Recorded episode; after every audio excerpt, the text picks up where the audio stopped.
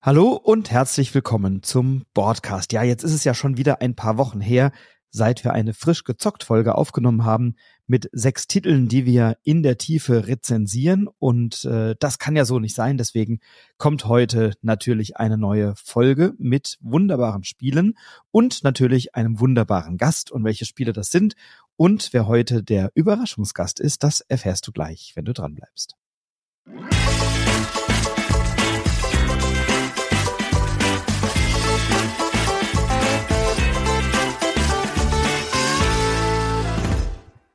Ja, okay, vielleicht habe ich ein bisschen geflunkert, denn so überraschend ist der Gast gar nicht, sondern es ist derjenige, mit dem ich die meisten frisch gezockt Folgen hier aufnehme, nämlich mein lieber Freund Stefan Hanf. Schön, dass du da bist, Stefan. Ja, hallo, ja, der schon wieder. Nee, wirklich nicht überraschend. Also das, das, ich, ich, ich bin wirklich beeindruckt. Du denkst dir jedes Mal eine neue Ankündigung aus, aber das mit dem überraschend, das ist, glaube ich, die unpassendste bisher gewesen. Das äh, tut mir wirklich leid. Äh, dann dann finde ich doch mal eine etwas passendere, denn äh, du hast noch ein weiteres Podcast-Projekt mit äh, deinen Freunden Olli, Stefan und Tobi ins Leben gerufen und äh, will gar nicht sagen, wirst hier abtrünnig, sondern du bleibst auch diesem Podcast natürlich erhalten in deiner Funktion als Mitrezensent und äh, wunderbarer Gast. Aber ihr seid jetzt auch im Podcast Anonyme Ludoholiker gemeinsam unterwegs. Also erstmal Glückwunsch dazu und zu der Entscheidung. Und äh, da habt ihr ja auch schon zwei Folgen jetzt veröffentlicht. Ja, richtig. Äh, also ganz wichtig, auf jeden Fall bleibe ich dir erhalten. Um Gottes Willen, das würde ich, das würde ich doch nie wagen. Ja, wer bin ich denn, dass ich das tun würde? Nee, nee, also ich bleibe auf jeden Fall auch hier erhalten und genau, wir haben ein neues Podcast-Projekt und natürlich geht's da auch um Brettspiele. Ähm, es ist äh, so, es läuft ziemlich so in der Experten- und Kennerschiene, was wir äh, vorstellen. Wir haben viele Erst- und Zweiteindrücke und wir erzählen einfach so ein bisschen und quatschen so ein bisschen von den Sachen, die wir gemeinsam auf dem Tisch hatten. Ja, und ich, ich spiele ja schon mit den dreien wirklich seit mittlerweile sieben Jahren zusammen und äh, das war jetzt so der Moment, wo wir uns dachten, komm, versuchen wir das mal. Und ja, die ersten beiden Folgen kam, glaube ich, schon ganz gut an. Wir haben in der letzten Folge über Heat gesprochen, sehr ausführlich und auch über ein paar andere Sachen. Ja, und wenn da jemand mal reinhören möchte, würde ich mich natürlich wahnsinnig freuen. Also ich habe beide Folgen gehört und ich kann sie sehr empfehlen, hatte große Freude daran und Kompliment. Äh, es ist ja nicht selbstverständlich, wenn man zu viert vor dem Mikrofon sitzt oder vor den Mikrofonen sitzt, dass man da gesittet und halberwegs sortiert äh, miteinander reden kann. Es gibt ja viele Podcasts, da reden alle gleichzeitig und unterbrechen sich permanent und das hat das macht wirklich gut, dass man, äh, also ich zumindest euch gerne zuhöre und gerne äh, mit dabei bin und mich von euch entführen lasse in die Welt der Brettspiele. Also Kompliment, toller Podcast, macht echt Spaß. Dankeschön. Ja, es ist in der Tat wirklich die größte Herausforderung mit den, mit den vier Leuten. Äh, zum Glück haben wir nicht unsere Probeaufnahmen veröffentlicht, weil da lief das nämlich noch komplett schief. Aber wir haben ein bisschen trainiert, ein bisschen geübt und ich glaube, wir kriegen es ganz gut hin, ohne uns zu sehr zu übertönen. Und äh, ja, ich hoffe, das bleibt so. Und ihr seid ja das preisgekrönte Team auch äh, der BerlinCon beim Kneipenquiz. Also wer preisgekrönten Spielern über Spiele oder zumindest hören möchte, wie preisgekrönte Spieler über Spiele sprechen, der kann das dort dann also tun. Genau. Ja, heute sprechen wir auch über Spiele, aber nicht über preisgekrönte, äh, bisher zumindest nicht. Oder zumindest ist es mir, wenn, dann entgangen. Denn äh, wir haben heute sechs Titel dabei, darunter einige Neuheiten, sehr aktuelle Sachen. Und wir haben aber auch mal etwas aus dem älteren, also aus dem letzten Jahrgang noch mit dabei, über das wir noch nicht gesprochen haben. Und haben hier eine ganz schöne Mischung mal wieder. Und das erste Spiel ist eines, was du mitbringst. Und das ist ja spätestens seit der Spiel 23 in aller Munde gewesen, war da total schnell ausverkauft, vergriffen und ist äh, seitdem tatsächlich in aller Munde. Und wir haben mal wieder ein Spiel mit Naturthema. Genau, und ich habe auch festgestellt im Vorfeld, ich habe heute irgendwie nur Spiele mit Naturthema mitgebracht. Also insofern passt das doch ganz schön zusammen und äh, anfangen möchte ich mit Mischwald von Lookout Games. Ja, du hast schon gesagt, das war schnell ausverkauft und äh, es wurde schon viel drüber gesprochen und äh, das sollten wir jetzt auch einfach mal tun. Worum geht's in Mischwald? Naja, wir wollen einen Mischwald zusammenstellen über ein äh, Kartendeck. Wir wollen Bäume pflanzen und wollen die Tiere und Pflanzen dort ansiedeln. Und am Ende geht's trotzdem eigentlich wieder nur um schnöde Punkte, die wir erreichen wollen. Und im Vorfeld habe ich mir die Regeln natürlich nochmal angeschaut und war dann doch überrascht, wie einfach die dann doch wirklich sind. Das ist äh, mir gar nicht so aufgefallen. Wir haben ein großes Kartendeck vor uns und wir haben nur zwei Dinge, die wir eigentlich tun können. Wir können zwei Karten ziehen auf unsere Hand oder wir spielen eine Karte aus und bezahlen sie wiederum auch mit Handkarten. Also die kosten zwischen 0 und 3 Handkarten. Und das machen wir, bis das Deck, ja, bis das Deck nicht ganz alles, das wäre falsch. Es gibt äh, solche Spielende Winterkarten nennen die sich, die werden so ins untere Drittel reingemischt. Davon gibt's drei Stück. Und in dem Moment, wo die dritte gezogen wird, ist das Spiel sofort vorbei. Ja, was, was für Karten haben wir vor uns? Ähm, zum einen sind das Bäume. Wir müssen nämlich erstmal Bäume pflanzen, das ist ganz wichtig, sonst hätten wir ja auch keinen Wald.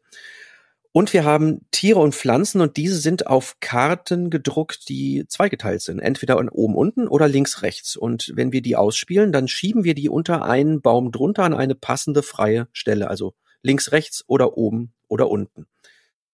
Ja, und das ist äh, ein unheimlich vielfältiges Potpourri an, an Tieren und Pflanzen. Wir haben Füchse, wir haben Hasen. Äh, die Hasen, die ähm, geben erstmal am Anfang sehr wenig Punkte, aber die werden dann ja potenziert. Also ein Hase bringt einen Punkt, zwei Hase bringen dann schon vier Punkte.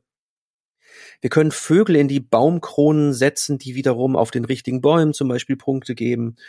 Äh, Schmetterlinge können wir als Set sammeln. Also ich, das würde jetzt hier echt zu weit führen, die jetzt alle aufzuführen. Auch die Bäume geben dann nochmal teilweise Punkte oder haben Effekte.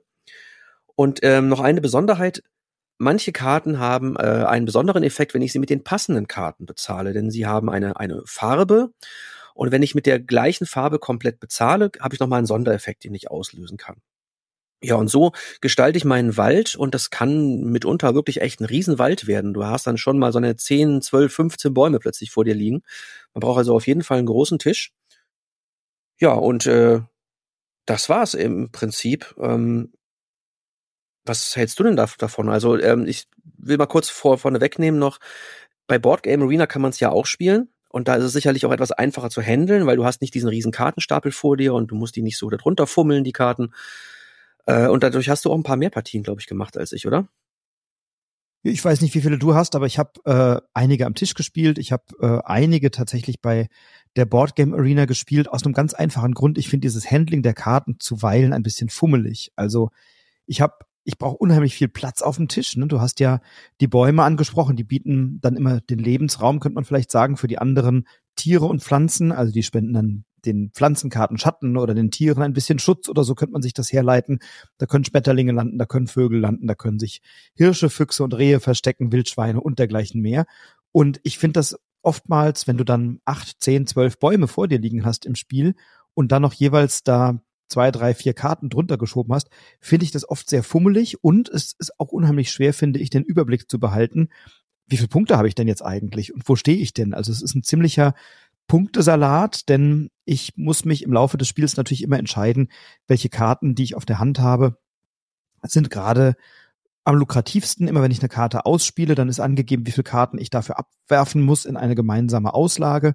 Und dann liegen immer Karten zur Verfügung, aus denen ich dann auch nachziehen kann und entscheide mich dann natürlich für die Karten, die ich auf der Hand habe und, und spiele die irgendwie aus. Und da kann ich natürlich Strategien verfolgen und sagen, ah, jetzt habe ich hier die Pilze oder die Füchse oder die Beeren oder was auch immer und möchte die gerne ähm, besonders unter meine, unter meine Bäume legen.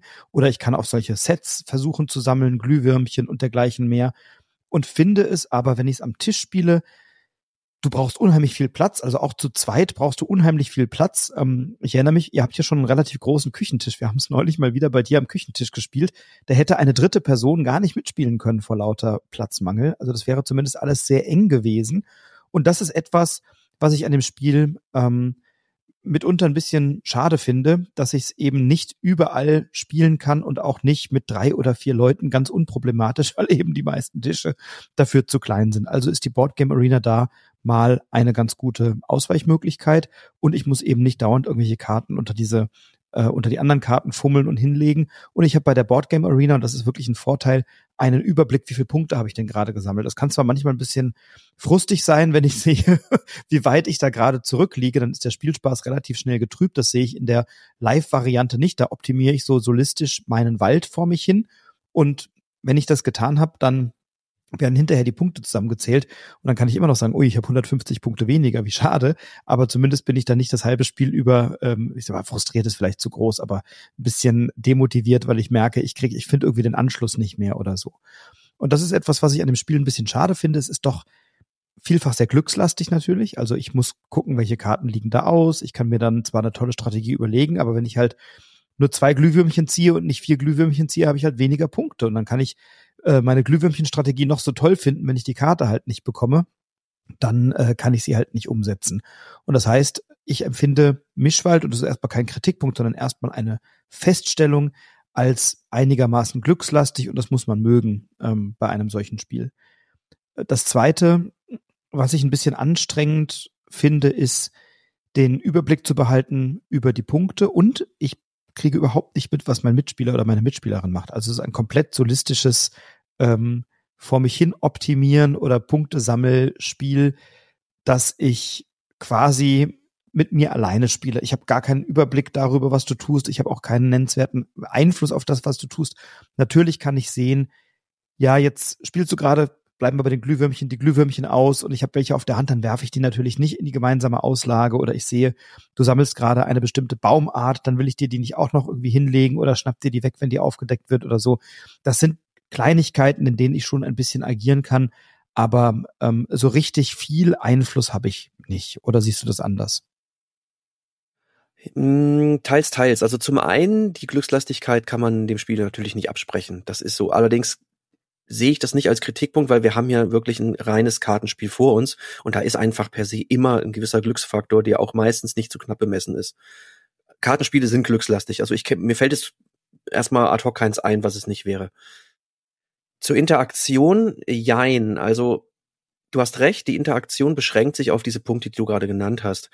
In meinen Partien war es allerdings so, dass dieser Punkt doch sehr gewichtig war. Also meine, meine Frau zum Beispiel hatte mal äh, ich weiß nicht mehr, welche Baumart es ist, die, die, die buchen, glaube ich, die ähm, eben, wenn du davon möglichst viele hast, dann die, die Punkte halt auch dementsprechend äh, so ein bisschen nach hinten raus explodieren. Und die hat sie zurückgehalten. Die hat sie auf der Hand gehalten und war natürlich so ein bisschen in ihren Möglichkeiten auch beschränkt. Aber sie wusste genau, die kann die mir jetzt nicht hinlegen in dieser Auslage. Ich werde mir die sofort holen. Und dann hat sie halt genau den richtigen Punkt abgepasst. Ähm, das hatte ich mich eben nicht gesagt. In dem Moment, wo die Auslage zehn oder mehr Karten erreicht, werden die komplett abgeräumt. Das heißt, sie hat die so bezahlt und abgelegt, dass in dem Moment, wo die Auslage voll war, sie die genommen hat zum Bezahlen. Zack, waren sie weg. Und das hat nochmal so eine, ja, ich nenne es jetzt mal indirekte Interaktion, die ich sehr, sehr reizvoll finde und die bei uns in sehr vielen Partien sehr stark zum Tragen kam. Also stärker, als ich es auch erwartet hatte. Genau, also ich kann das, ich kann das abtimen und kann dir natürlich dann Karten vorenthalten, kann die so abschmeißen, dass sie dann auf die Ablage kommen und dir dann nicht mehr zur Verfügung stehen, aber so lange habe ich sie halt dann eben auf der Hand. Und klar muss ich dann Überblick behalten, aber spätestens bei drei Spielenden kriege ich das, also ich krieg das zumindest nicht mehr im Detail mit. Ähm, ich krieg das bei einigen Karten noch mit, ne? Aber jetzt nicht bei allen und dann ähm, macht der eine die Glühwürmchen, der nächste macht die Pilze, der dritte macht die Schmetterlinge und dann habe ich irgendwie die alle auf der Hand und irgendwas muss ich ja immer abwerfen. Das heißt, ich habe dann auch immer so ein bisschen den Effekt, mindestens mal, wenn ich es zu dritt oder zu viert spiele, dass ich dann entscheiden muss, wem gönne ich jetzt diese Punkte oder, oder wem lege ich jetzt diese Karten hin, damit er oder sie dann damit punkten kann. Also das sind so ein, zwei Elemente, die ich dann nicht so prickelnd finde. Grundsätzlich mag ich Mischwald, also es ist durchaus ein reizvolles Spiel. Ähm, zumindest bis zu dem Punkt, wo du dann irgendwann auch weißt, welche Karten punkteträchtig sind. Und ich habe das Gefühl, dann spielt man immer irgendwie auf ähnliche Strategien. Also es ist dann, ähm, wenn das geht, ne, bei der bei der Glückslastigkeit. Aber ich habe nicht das Gefühl, dass man da permanent jetzt, äh, wenn man es wenn man es einmal irgendwie hochoptimiert hat, dass man da permanent irgendwas Neues ausprobiert und was Neues macht, sondern du nimmst eigentlich immer die Dinger, die dann irgendwie funktionieren, sofern du diese Karten auf der Hand hast.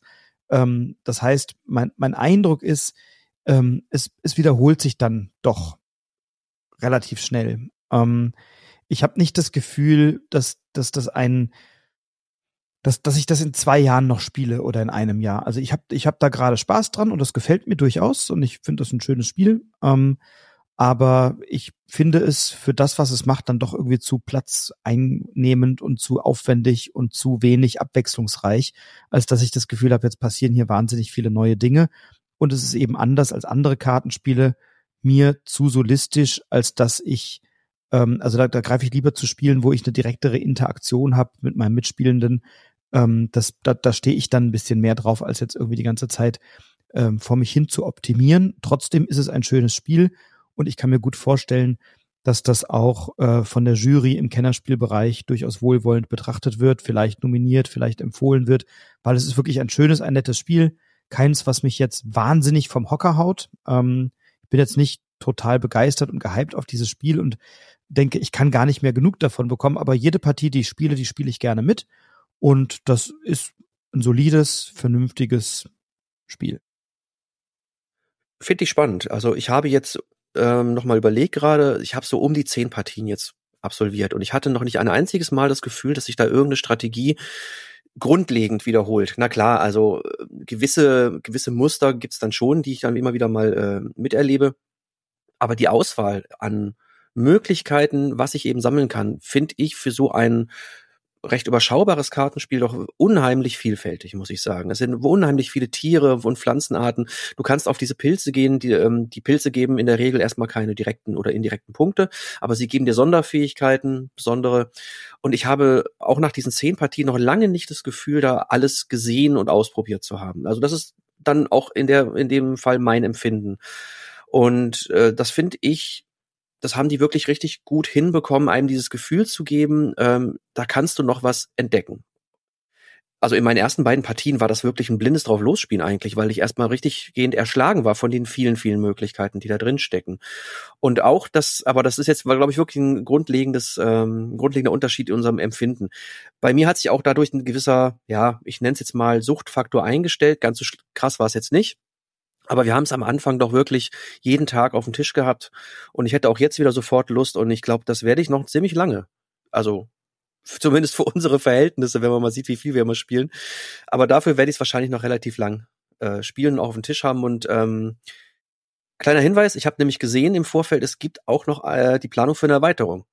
Im Sommer soll die wohl kommen.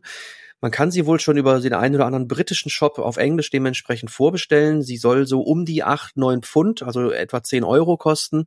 Das spricht dafür, dass das jetzt nichts Großes sein wird. Mutmaßlich, lass es mal 25, 30 Karten sein. Aber es geht um das Thema äh, Alpen oder ähm, Alpine, glaube ich, heißt die auf Englisch. Ich habe schon so ein bisschen gelugt und habe gesehen, es gibt äh, zum Beispiel Steinböcke und äh, ich glaube Steinadler, die, also die, die typische Tier- und Pflanzenwelt, die eben so in den Alpen zu finden ist. Genau. Also ich habe ähm, diesen Suchtfaktor gar nicht. Ähm, ich habe das jetzt ein paar Mal häufiger gespielt, weil wir beschlossen haben, dass wir es rezensieren wollen oder dass wir es hier besprechen wollen. Und dann habe ich gesagt, ah ja gut, dann spiele ich das jetzt noch ein paar Mal auf der Boardgame Arena, weil ich hab's, ich habe das Spiel hier nicht, du hast es ja. Ich habe es äh, mit Nico, liebe Grüße, mal gespielt und mit dir. Äh, wir haben es ein paar Mal gespielt. Ich habe es jetzt aber wirklich ein paar Mal dann auf der Boardgame Arena gespielt. Und ich habe es dann aber eher gespielt, um es rezensieren zu können und nicht, weil ich so wahnsinnig viel Freude dran hatte. Ähm, es gefällt mir, es ist okay. Ähm, aber ich habe viele andere Kartenspiele, die weniger aufwendig sind. Das dauert eine Stunde etwa. Ne? Und dann habe ich nach einer Stunde irgendwie einen Punktesalat, der, der dann hinterher sagt, na, wer, wer von uns hat jetzt seinen Wald besser optimiert? So. Und das reicht mir dann nicht, um dann jetzt zu sagen, dafür muss ich jetzt noch 10 oder 15 Partien spielen. Ich spiele das immer mal mit, aber ähm, für mich ist das Thema dann auch eigentlich erledigt. Ähm, und wenn ich das noch fünfmal in meinem Leben spiele, ist wahrscheinlich viel.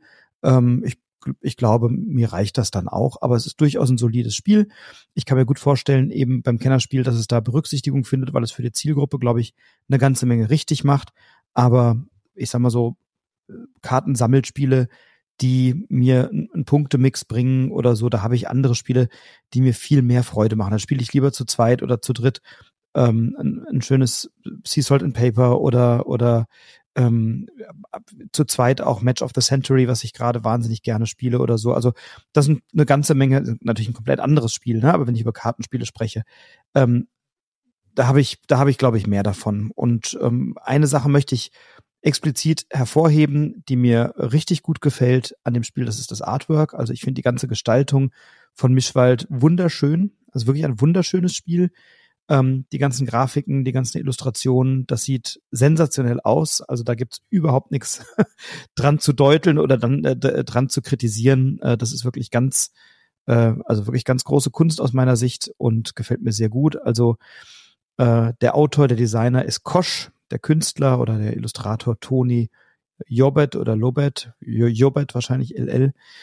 ähm, ist bei Lookout erschienen, äh, bei Asmodee mit im Vertrieb. Ähm, ja, sehr, sehr guter, solider Titel, der mich entspannt auf dem Stuhl sitzen lässt und nicht vom Hocker haut.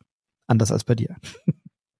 Ja, vom Hocker hauen, das würde ich jetzt auch nicht unbedingt sagen, aber ich find's richtig, richtig klasse und ich habe immer noch wahnsinnig Spaß dran. Finde die Grafiken auch überragend, finde das Punkte zusammenzählen etwas anstrengend. Da gebe ich dir komplett recht. Das ähm, ist auch in dem Wertungsblock nicht so optimal gelöst, weil du hast eigentlich nur diese, diese Aufteilung oben unten Karten und links rechts Karten und dann bist du da trotzdem wirklich lang am Zählen. Also ich behaupte jetzt mal kühn, das hätte man vielleicht ein bisschen besser lösen können. Aber davon abgesehen, in meinen Augen ein guter bis sehr guter Titel. Und wir werden noch mal drüber sprechen, da bin ich mir auch ganz sicher, wenn es Richtung Frühling, Sommer geht und das Spiel des Jahres oder Kennerspiel des Jahres. Dann brauchen wir gar nicht mehr orakeln. Ja, wir haben uns ja schon zum Orakeln wieder verabredet, auch mit dem Chris. da können wir das ja schon mal abhaken. Genau. Na, ich habe ein Spiel ähm, mitgebracht, auch ein Kartenspiel im Wesentlichen das aus dem letzten Jahrgang schon ist und bei mir ganz viele Knöpfe gedrückt hat und bei dem ich immer wieder Lust habe, eine Partie zu spielen, vor allem weil sie relativ schnell geht und weil es flott runtergespielt ist und dabei eine Menge Spaß macht. Und zwar ist es ein Spiel, ich habe das tatsächlich erst im Sommer erhalten, ähm, als Rezensionsexemplar auch von Asmodee ähm, ist ursprünglich bei Fantasy Flight Games erschienen und ist so seit Sommer bei mir im Bestand und seitdem habe ich jetzt doch oft gespielt. Und wir haben noch nie drüber gesprochen und das möchte ich jetzt ändern, nämlich über das Star Wars The Deck Building Game. Ähm, ich bin ja nicht so ein riesen Star Wars Fan, dass ich sage, das ist so meine Lore und das, da bin ich irgendwie zu Hause, aber trotzdem, ich mag Star Wars total gerne. Ich finde es eine super Welt und ich habe mich total auf das Spiel gefreut, weil ich das Thema ähm, echt mag. Ne? Also Star Wars Spiele gucke ich mir gucke ich mir gerne an. Und hier haben wir ein recht ja, straighten Deckbilder. Wir haben ein Starterdeck mit jeweils zehn Karten. Wir haben eine Auswahl an unterschiedlichen Heimatplaneten. Wir spielen natürlich Imperium gegen Rebellen. Wir haben in der Mitte eine Leiste oder eine, eine, ähm, ein ja, eine Leiste, auf der die Macht abgetragen wird, also auf welch, auf wessen Seite ist gerade die Macht. Und dann haben wir, wie ganz klassisch bei Deckbildern, Karten auf der Hand, die uns irgendwie Ressourcen bringen und wir haben Karten auf der Hand, mit denen wir Angriffsaktionen durchführen können und haben dann eine Reihe von Aktionsmöglichkeiten. Wir können Karten aus einer gemeinsamen Auslage kaufen. Es gibt so neutrale Karten, auf die sowohl das Imperium als auch die Rebellen zugreifen können. Es gibt Karten in der gemeinsamen Auslage, die eben nur für die Rebellen oder nur für das Imperium geeignet sind und die können wir dann eben kaufen und damit unser Deck verstärken. Wie so oft, wir können die Ressourcen nicht mit in die nächste Runde nehmen. Das heißt, wir müssen die sofort ausgegeben haben, wenn wir sie auf der Hand haben und spielen die dann eben aus. Und es gibt Karten, die bringen mir sogar Ressourcen und Angriff oder sogar noch Macht extra. Es gibt welche, da kann ich das dann auswählen. Also eigentlich so ganz klassische Elemente von Deckbildern. Was ist, was, was es mir hier gut gefällt, ähm, wir haben fünf Planeten oder fünf ähm, ja, Standorte sozusagen, an denen wir uns äh, aufhalten können. Und diese Planeten gilt es dann zu zerstören bei, bei unseren gegnerischen Spielern. Und das können wir immer nur dann machen, wenn kein gegnerischer Kreuzer äh, sozusagen in der Mitte liegt oder kein Schlachtschiff in der Mitte liegt. Das müssen wir nämlich vorher zerstört haben. Und dann erst können wir die Stützpunkte des gegnerischen Teams oder des Gegners, der Gegnerin angreifen. Und erstens gefällt mir ganz gut die ähm, also die, die Möglichkeit, sozusagen einen eigenen Heimatplaneten, einen eigenen Stützpunkt damit zu verteidigen und zu schauen, welche Defensiveinheiten brauche ich, welche kann ich spielen und wie kann ich Defensive und Offensive ähm, gegeneinander ein bisschen ausbalancieren.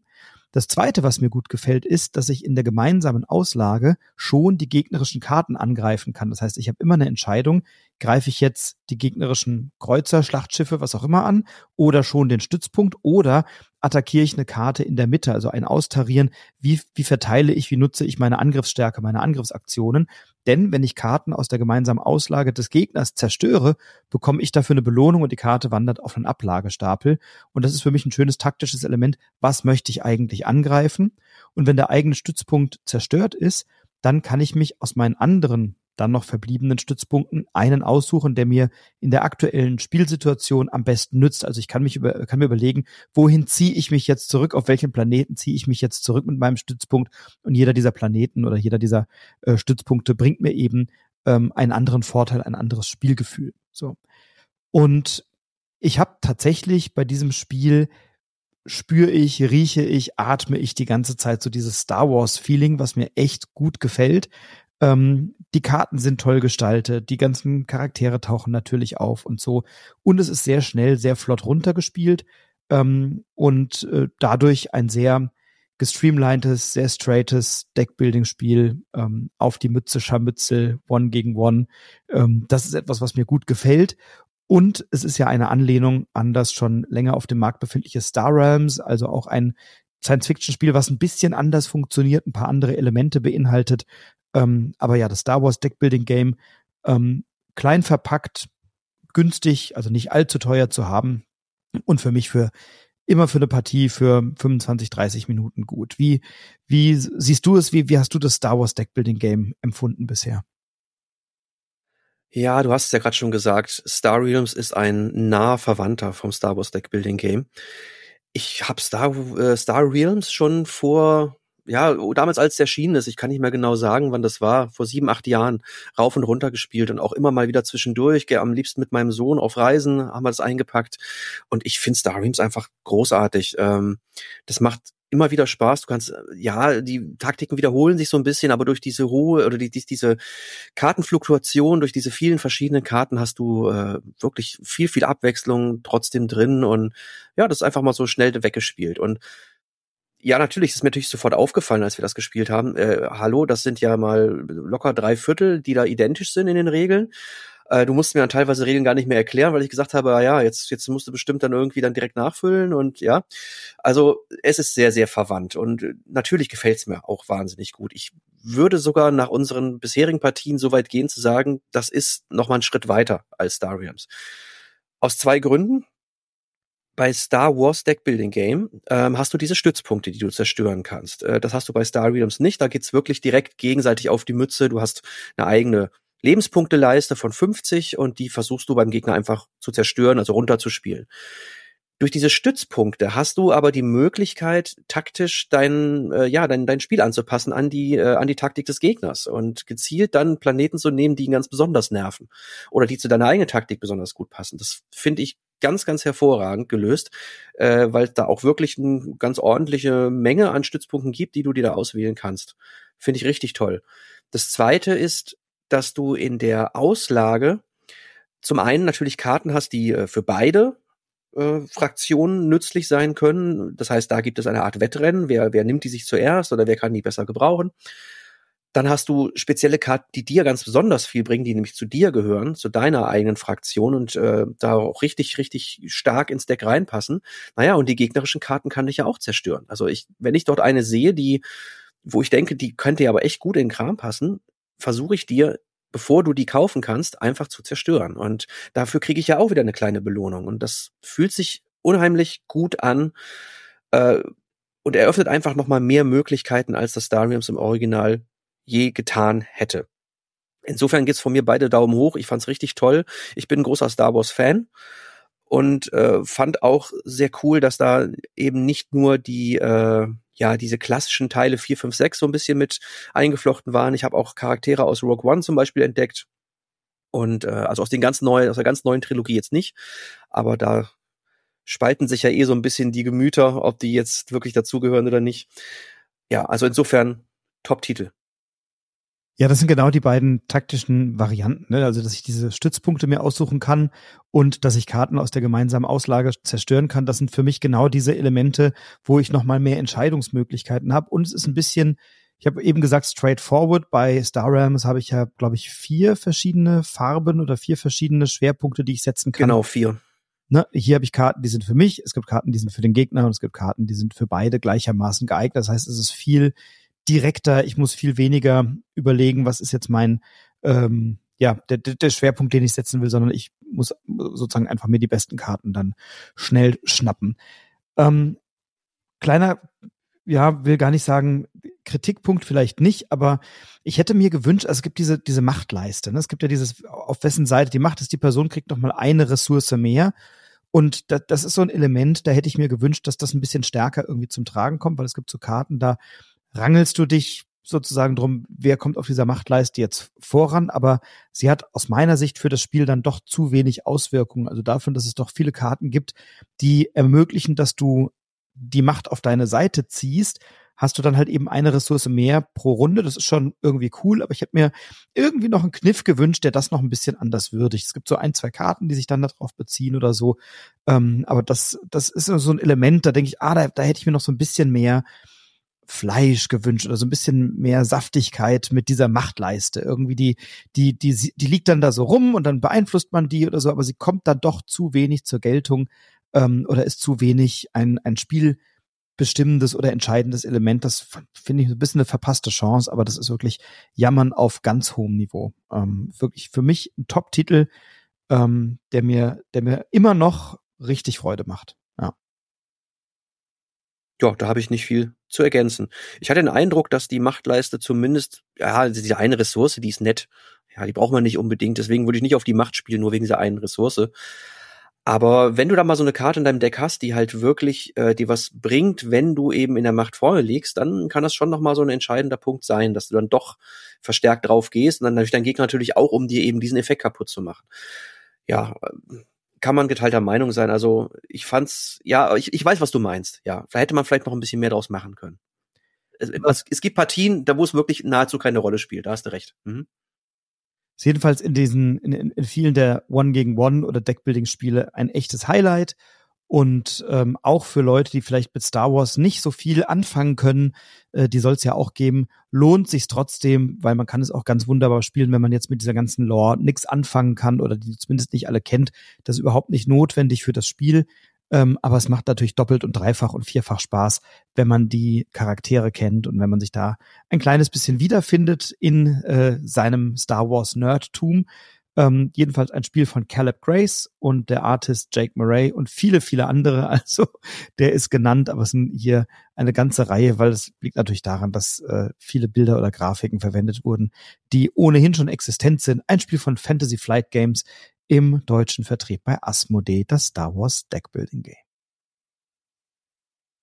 Ja, zurück zur Natur, würde ich sagen. Ich hatte es ja schon angekündigt. Und zwar gehen wir diesmal auf einen Hühnerhof. Aber wir reden jetzt hier nicht von ja, solch unwürdiger Massentierhaltung. Nein, wir gehen auf einen ganz idyllischen Bauernhof und möchten dort ähm, ja eine Hühnerfarm leiten, so würde ich es mal zusammenfassen. Wir reden nämlich über Hennen, ein Kartenspiel aus dem Hause Funbot ist das. Und ja, wie funktioniert Hennen? Ähm, wir haben wenig überraschend Hennenkarten. Es ist auch ein reines Kartenspiel. Und äh, diese Hennenkarten, naja, da haben wir zum einen verschiedene ja, Hühnersorten, Hühnerrassen und Zahlenwerte, die oben in der Ecke stehen. Und zwar Zahlen von eins bis sechs. Und was wir tun wollen, ist, ähm, also jeder Spieler möchte ein 3x4 Raster äh, von seinen Hühnern äh, vor seinem Tisch, also auf, auf dem Tisch aufbauen und den halt möglichst punkteträchtig werden lassen. Und ähm, auch hier sind die Regeln denkbar einfach, denn wir ziehen zu Beginn unseres Zuges immer zwei Karten. Das kann zum einen vom Nachziehstapel sein, zum anderen von fremden Ablagestapeln. Jeder Spieler hat nämlich seinen eigenen Ablagestapel. Ja, und dann spielen wir eine in unser Raster und eine auf unseren eigenen Ablagestapel. Das heißt, die ist dann wiederum für unsere Mitspieler unter Umständen lukrativ. Genau, es gibt einem eine ganz wichtige Legeregel und zwar gleiche Hühnerarten dürfen immer nebeneinander sein, also wir reden von orthogonal nebeneinander.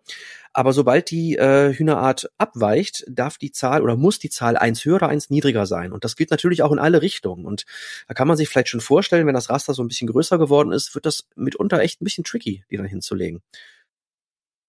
Ja, ähm, wie machen wir die Punkte überhaupt? Also auf diesen Hühnerkarten sind noch Eier abgebildet und äh, am Ende wird die Hühnerart, die am häufigsten in meinem äh, Raster drin ist, gewertet. Das heißt, wir zählen einfach alle Eier zusammen und haben dann dann die Punkte. Ja, gut, warum sollte ich jetzt auch dann andere Hühnersorten mit hineinnehmen? Es gibt zur Halbzeit, also sprich nach sechs Karten, ähm, da muss man so einen kleinen Holzhahn platzieren auf seinem Raster. Und zwar hat man mit dem die Möglichkeit, die ähm, eine weitere Hühnerart zu zählen oder zu werten. Diese darf aber auf keinen Fall die, ähm, die, die häufigste Hühnerart sein. Das heißt, in, zu dem Zeitpunkt muss, muss man sich so ein bisschen entscheiden, auf welche Sorte gehe ich, beziehungsweise auf welche Sorte gehe ich nicht primär. Ähm, dazu gibt es noch Wertungskarten, also in jedem Spiel ist immer eine Wertungskarte, die ausliegt, ähm, dass man vielleicht ja vier verschiedene Hühnersorten in seinem Raster haben muss oder ähnliches. Genau, und so spielen wir dann etwa eine halbe Stunde ähm, zusammen. Jeder hat dann vor sich dieses schöne Hühnerraster, so nenne ich es mal, und äh, wir zählen unsere Punkte zusammen. Ja. Und dann hatten wir eine richtig schöne halbe Stunde und ähm, damit nehme ich das Fazit schon direkt vorne weg. Wir haben letztens ja über Hennen schon gesprochen in unserer Top-Liste 2023 oder Empfehlungsliste nenne ich es mal, wo wir ähm, Spiele empfohlen haben und das war mein Kartenspieltipp. Ja, ich finde Hennen einfach wirklich ganz, ganz großartig und äh, ja, bevor ich noch sage, an was es mich so ein bisschen erinnert, also ich habe noch ein, zwei andere Spiele so in meinem, äh, ja, in meiner Sammlung, die mich doch sehr, sehr stark daran erinnert haben, würde ich erstmal von dir gerne wissen, ob du das auch ähnlich siehst. Ja, das wäre jetzt mein Einstieg gewesen, nämlich, dass es mich an ein, zwei Titel erinnert. Jetzt will ich dir das nicht äh, wegnehmen, aber. Na, sag ruhig. Also, ich habe natürlich eine, eine starke Erinnerung an Calico oder an Sattgrün beispielsweise, wo ich einfach eine sehr abstrakte Auslage habe von Karten, die ich nach irgendwelchen Kriterien nebeneinander lege oder bei Calico eben Plättchen, die ich nebeneinander lege nach bestimmten Legeregeln, um dann irgendwie meine Punkte zu maximieren. So, da kann drauf sein, welches Thema auch immer, das macht mir Spaß. so, ne, wir haben äh, einen Titel, über den wir auch nochmal demnächst sprechen werden, wo der in einer kleinen Metallbox erscheint. Da könnte das, da ist es auch noch mal so ein bisschen in so eine, in, in so einer Richtung irgendwie Karten anlegen nach, nach abstrakten Regeln. Ähm, mir gefällt Hennen, weil es ist sehr unaufdringlich, es geht relativ schnell, du hast da, spielst halt deine Hennenkarten irgendwie vor dich hin und ähm, wenn die dann ausliegen, dann hast du, ist das Spiel irgendwie vorbei und musst irgendwie gucken, welche, welche lege ich da hin, welche werte ich, welche werfe ich ab und stelle sie damit anderen zur Verfügung. Und anders als bei Mischwald finde ich es deswegen einfacher oder, oder zugänglicher, weil erstens braucht es weniger Platz, zweitens dauert es einen Bruchteil der Zeit und drittens sehe ich in der Auslage sehr schnell, welche Karten ich gut abwerfen kann, weil sie dir eben nicht nützen oder weil sie, weil du sie nicht gebrauchen kannst und die kann ich dann wieder abwerfen. Also wenn ich sehe, dass du bestimmte Karten Farben da ausliegen hast, dann versuche ich möglichst die dir nicht hinzulegen oder ich muss eben gucken, welche Zahlen du nicht gebrauchen kannst, weil die müssen ja eben zahlenmäßig gut zueinander passen.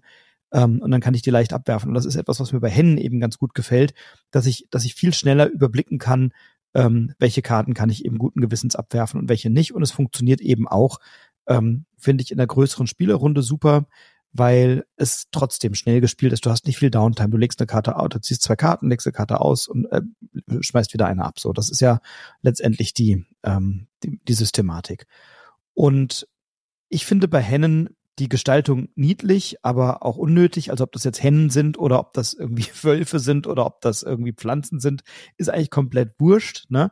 Ähm, aber trotzdem Karten, die man nach so abstrakten Regeln nebeneinander hinlegen kann, ähm, finde ich irgendwie eine, eine, eine schöne Geschichte. Und es ist nicht ganz so ähm, nicht ganz so beliebig wie beispielsweise Sattgrün und, und nicht ganz so verkopft wie Calico.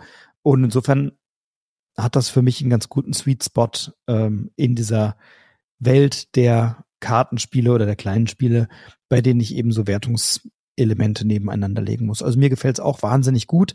Ist ja leider letzter Jahrgang. Also ich war ähm, dann ein bisschen überrascht, nachdem ich es auch jetzt im Sommer erst kennengelernt habe, dass es letztes Jahr so völlig äh, an jeglichen Jurybemühungen vorbeiging oder so. Aber es wurde gut besprochen insgesamt und ähm, ist für mich ein sehr schönes und ähm, sehr zugängliches, bekömmliches, kleines Legespiel.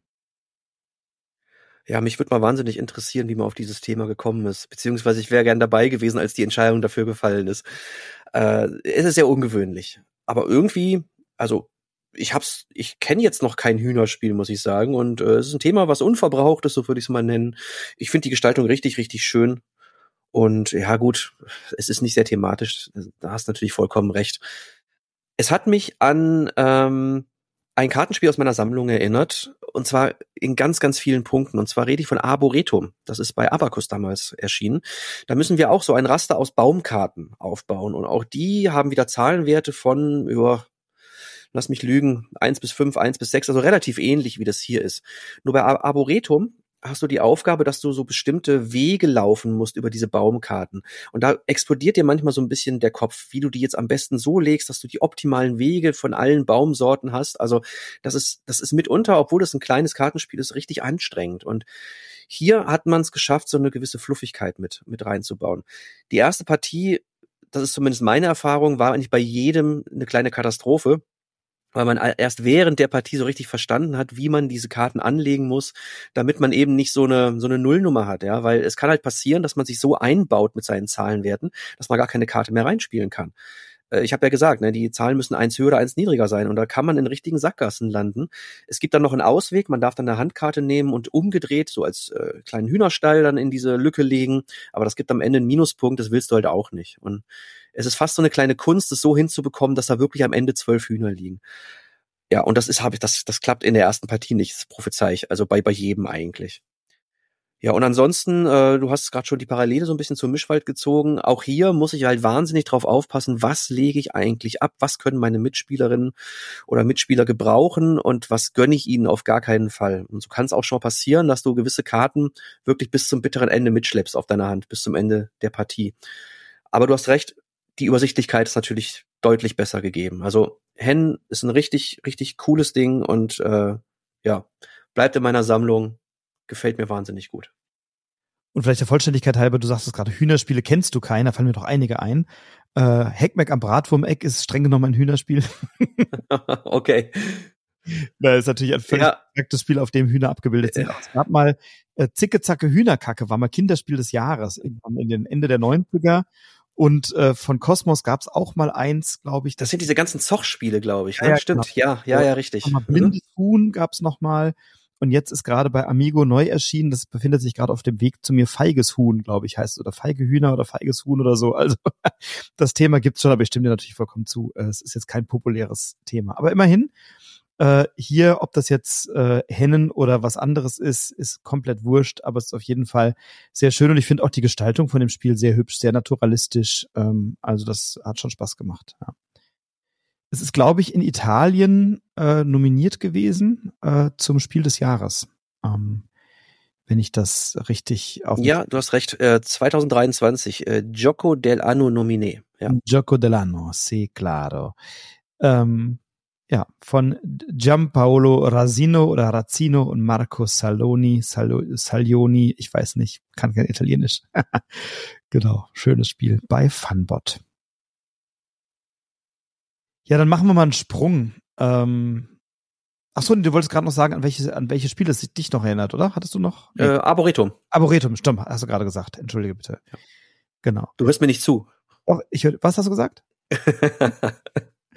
Ja, heute in meiner Solo-Folge, der Stefan hatte leider keine Zeit, ähm, sprechen wir jetzt über Hennen. Nein, äh, ich habe dir zugehört, ich habe es mir nur nicht behalten. so kann man es auch nennen. So kann man ja, komm, mach mal weiter. Ich, dann schalte ich jetzt mal zehn Minuten ab. Oh, bitte. also, ähm, wir, haben, wir machen mal einen Sprung von der Natur und der schönen Welt des Bauernhofs gehen wir mal ein bisschen auf die dunkle Seite der Macht, auf der war ich ja gerade schon bei Star Wars, zumindest teilweise. Ähm, wir haben an Silvester einen ähm, sehr schönen Abend gehabt. Äh, ich hatte ja ein relativ turbulentes halbes Jahr hinter mir und wir haben dann Silvester ähm, zu dritt gefeiert, deine Frau und du und ich äh, deine Tochter oder eure Tochter hat sich kurzfristig noch entschieden, den Silvesterabend nicht mit uns alten Säcken zu verbringen, sondern irgendwie auf eine kleine Party zu gehen bei Freundinnen, so dass wir dann den Abend irgendwie zu dritt miteinander hatten. Und wie könnte es anders sein? Wir haben natürlich an diesem Abend etwas gespielt und haben uns ein Spiel rausgesucht, das uns den Abend über beschäftigt, unterhält, mit dem wir uns gut die Zeit vertreiben können oder gut die Zeit verbringen können. Und haben uns für ein Escape-Spiel entschieden. Und zwar eines, dass ich auf der Messe erstens schon in den Blick genommen habe bei der Neuheitenschau. Da stand es im Eingangsbereich ähm, der Neuheitenschau sehr prominent am Stand von Moses. Und zum anderen wurde es uns dann auch noch im Rahmen der Messe vom Steff Kessler sehr empfohlen, dessen Meinung ich äh, insbesondere schätze, also sehr schätze, aber insbesondere bei Krimispielen sehr schätze, ähm, weil er ja auch der Krimi-Master ist und als solcher sich mit Krimispielen intensiv beschäftigt und deswegen habe ich darauf vertraut, dass das äh, eine gute Wahl sein könnte für den Silvesterabend. Und wir haben uns entschieden für Flucht aus der Finsternis, ein Spiel, das äh, im Englischen erschienen ist als Curse of the Dark von Elliot Humphreys und James Smith und eben äh, im Moses Verlag erschienen ist. Und bei Flucht aus der Finsternis ähm, starten wir zunächst mal, es ist von der ähm, ja, von der, von dem Einstieg in das Spiel total zugänglich, weil es eigentlich nur eine Doppelseite Regeln ist, die uns erklärt, wie man so über die Hinweise und Ergebnisse, die man von Rätsel zu Rätsel hat, weiterkommt. Die Lösung eines Rätsels ist immer ein abstraktes Zeichen, eine Rune oder irgendein Symbol. Ähm, und in der Anleitung befindet sich ein, eine, glaube Doppelseite, auf der wir diese Symbole dann freirubbeln können oder auf der wir die Ergebnisse freirubbeln können und dann sehen wir, ob das eben das korrekte Ergebnis ist oder nicht. Also das fand ich schon mal äh, tatsächlich eine, eine sehr schöne, ähm, eine, eine, einen sehr schönen Twist, äh, dass wir da gucken konnten, stimmt unser Ergebnis oder nicht. Ähm, und der Einstieg ist, wir haben irgendwie eine Art Zeitungsartikel ähm, und werden gerufen als Ermittler auf Schloss Mordengraf. Und auf Schloss Mordengraf ähm, sind Menschen verschwunden und man weiß nicht so richtig, was da passiert ist. Es ist alles so ein bisschen spooky und so ein bisschen düster. Und wir sind also jetzt die mutigen Ermittler und Ermittlerinnen, die sich nach Schloss Mordengraf begeben. Und da haben wir dann eine Reihe von, also ganz klassisches Escape-Spiel von Rätseln, mit denen wir uns da durchrätseln. Aber es ist eben nicht so ein Escape-Spiel, bei der wir so random irgendwelche Rätsel aneinander rein, sondern die Rätsel sind alle eingebunden irgendwie in die ähm, Einrichtung des Schlosses, die sind irgendwie, wir, wir, wir kommen immer von Raum zu Raum ein Stückchen weiter. Wir stehen in einem Raum und die Elemente des Raumes haben sozusagen bergen ein Rätsel in sich und wir können damit arbeiten oder wir müssen sehr genau beobachten, was auf den Karten abgebildet ist, müssen mit dem, was im Raum ist, spielen und arbeiten. Es sind sensationelle, also wirklich finde sensationelle Elemente drin, die wir dann im Laufe des Spiels aufstellen, aufbauen, verwenden können. Will da jetzt nicht zu viel spoilern. Ähm, aber äh, da sind wirklich tolle Dinge drin, die ich so aus so einem Escape-Spiel auch noch nicht kannte. Und es ist ein Spiel, das ausgelegt ist für etwa drei Stunden. Das ist so die geschätzte Spieldauer. Ich glaube, wir haben zweieinhalb gebraucht, aber wir sind auch drei sehr erfahrene Rätsler und Escape-Spieler. Ich glaube, dass wenn du da ähm, ja noch nicht so viel Escape-Spielerfahrung hast, dass du an dem einen oder anderen Rätsel noch ein bisschen länger sitzt. Aber ich fand die Rätselqualität wirklich gut, auf einem ansprechenden Niveau, nicht zu schwer und vor allem nicht zu. Es gibt ja oft so ich habe das oft bei den Exit-Spielen aus der Kosmos-Reihe mittlerweile vermehrt, dass ich mich frage, was will eigentlich dieses Rätsel von mir? Ich weiß, ich weiß, ich weiß gar nicht, was ich hier machen soll. Das ist mir irgendwie zu weit weg oder ich check überhaupt nicht, was jetzt das hier sein soll. Das hatte ich bei dem Spiel nicht. Da hatten wir eigentlich immer ähm, dann irgendwann den Dreh raus. Wir haben manchmal uns das gefragt, dann kam aber irgendwie immer jemand auf die Idee und sagen, ich glaube, wir müssen das jetzt machen.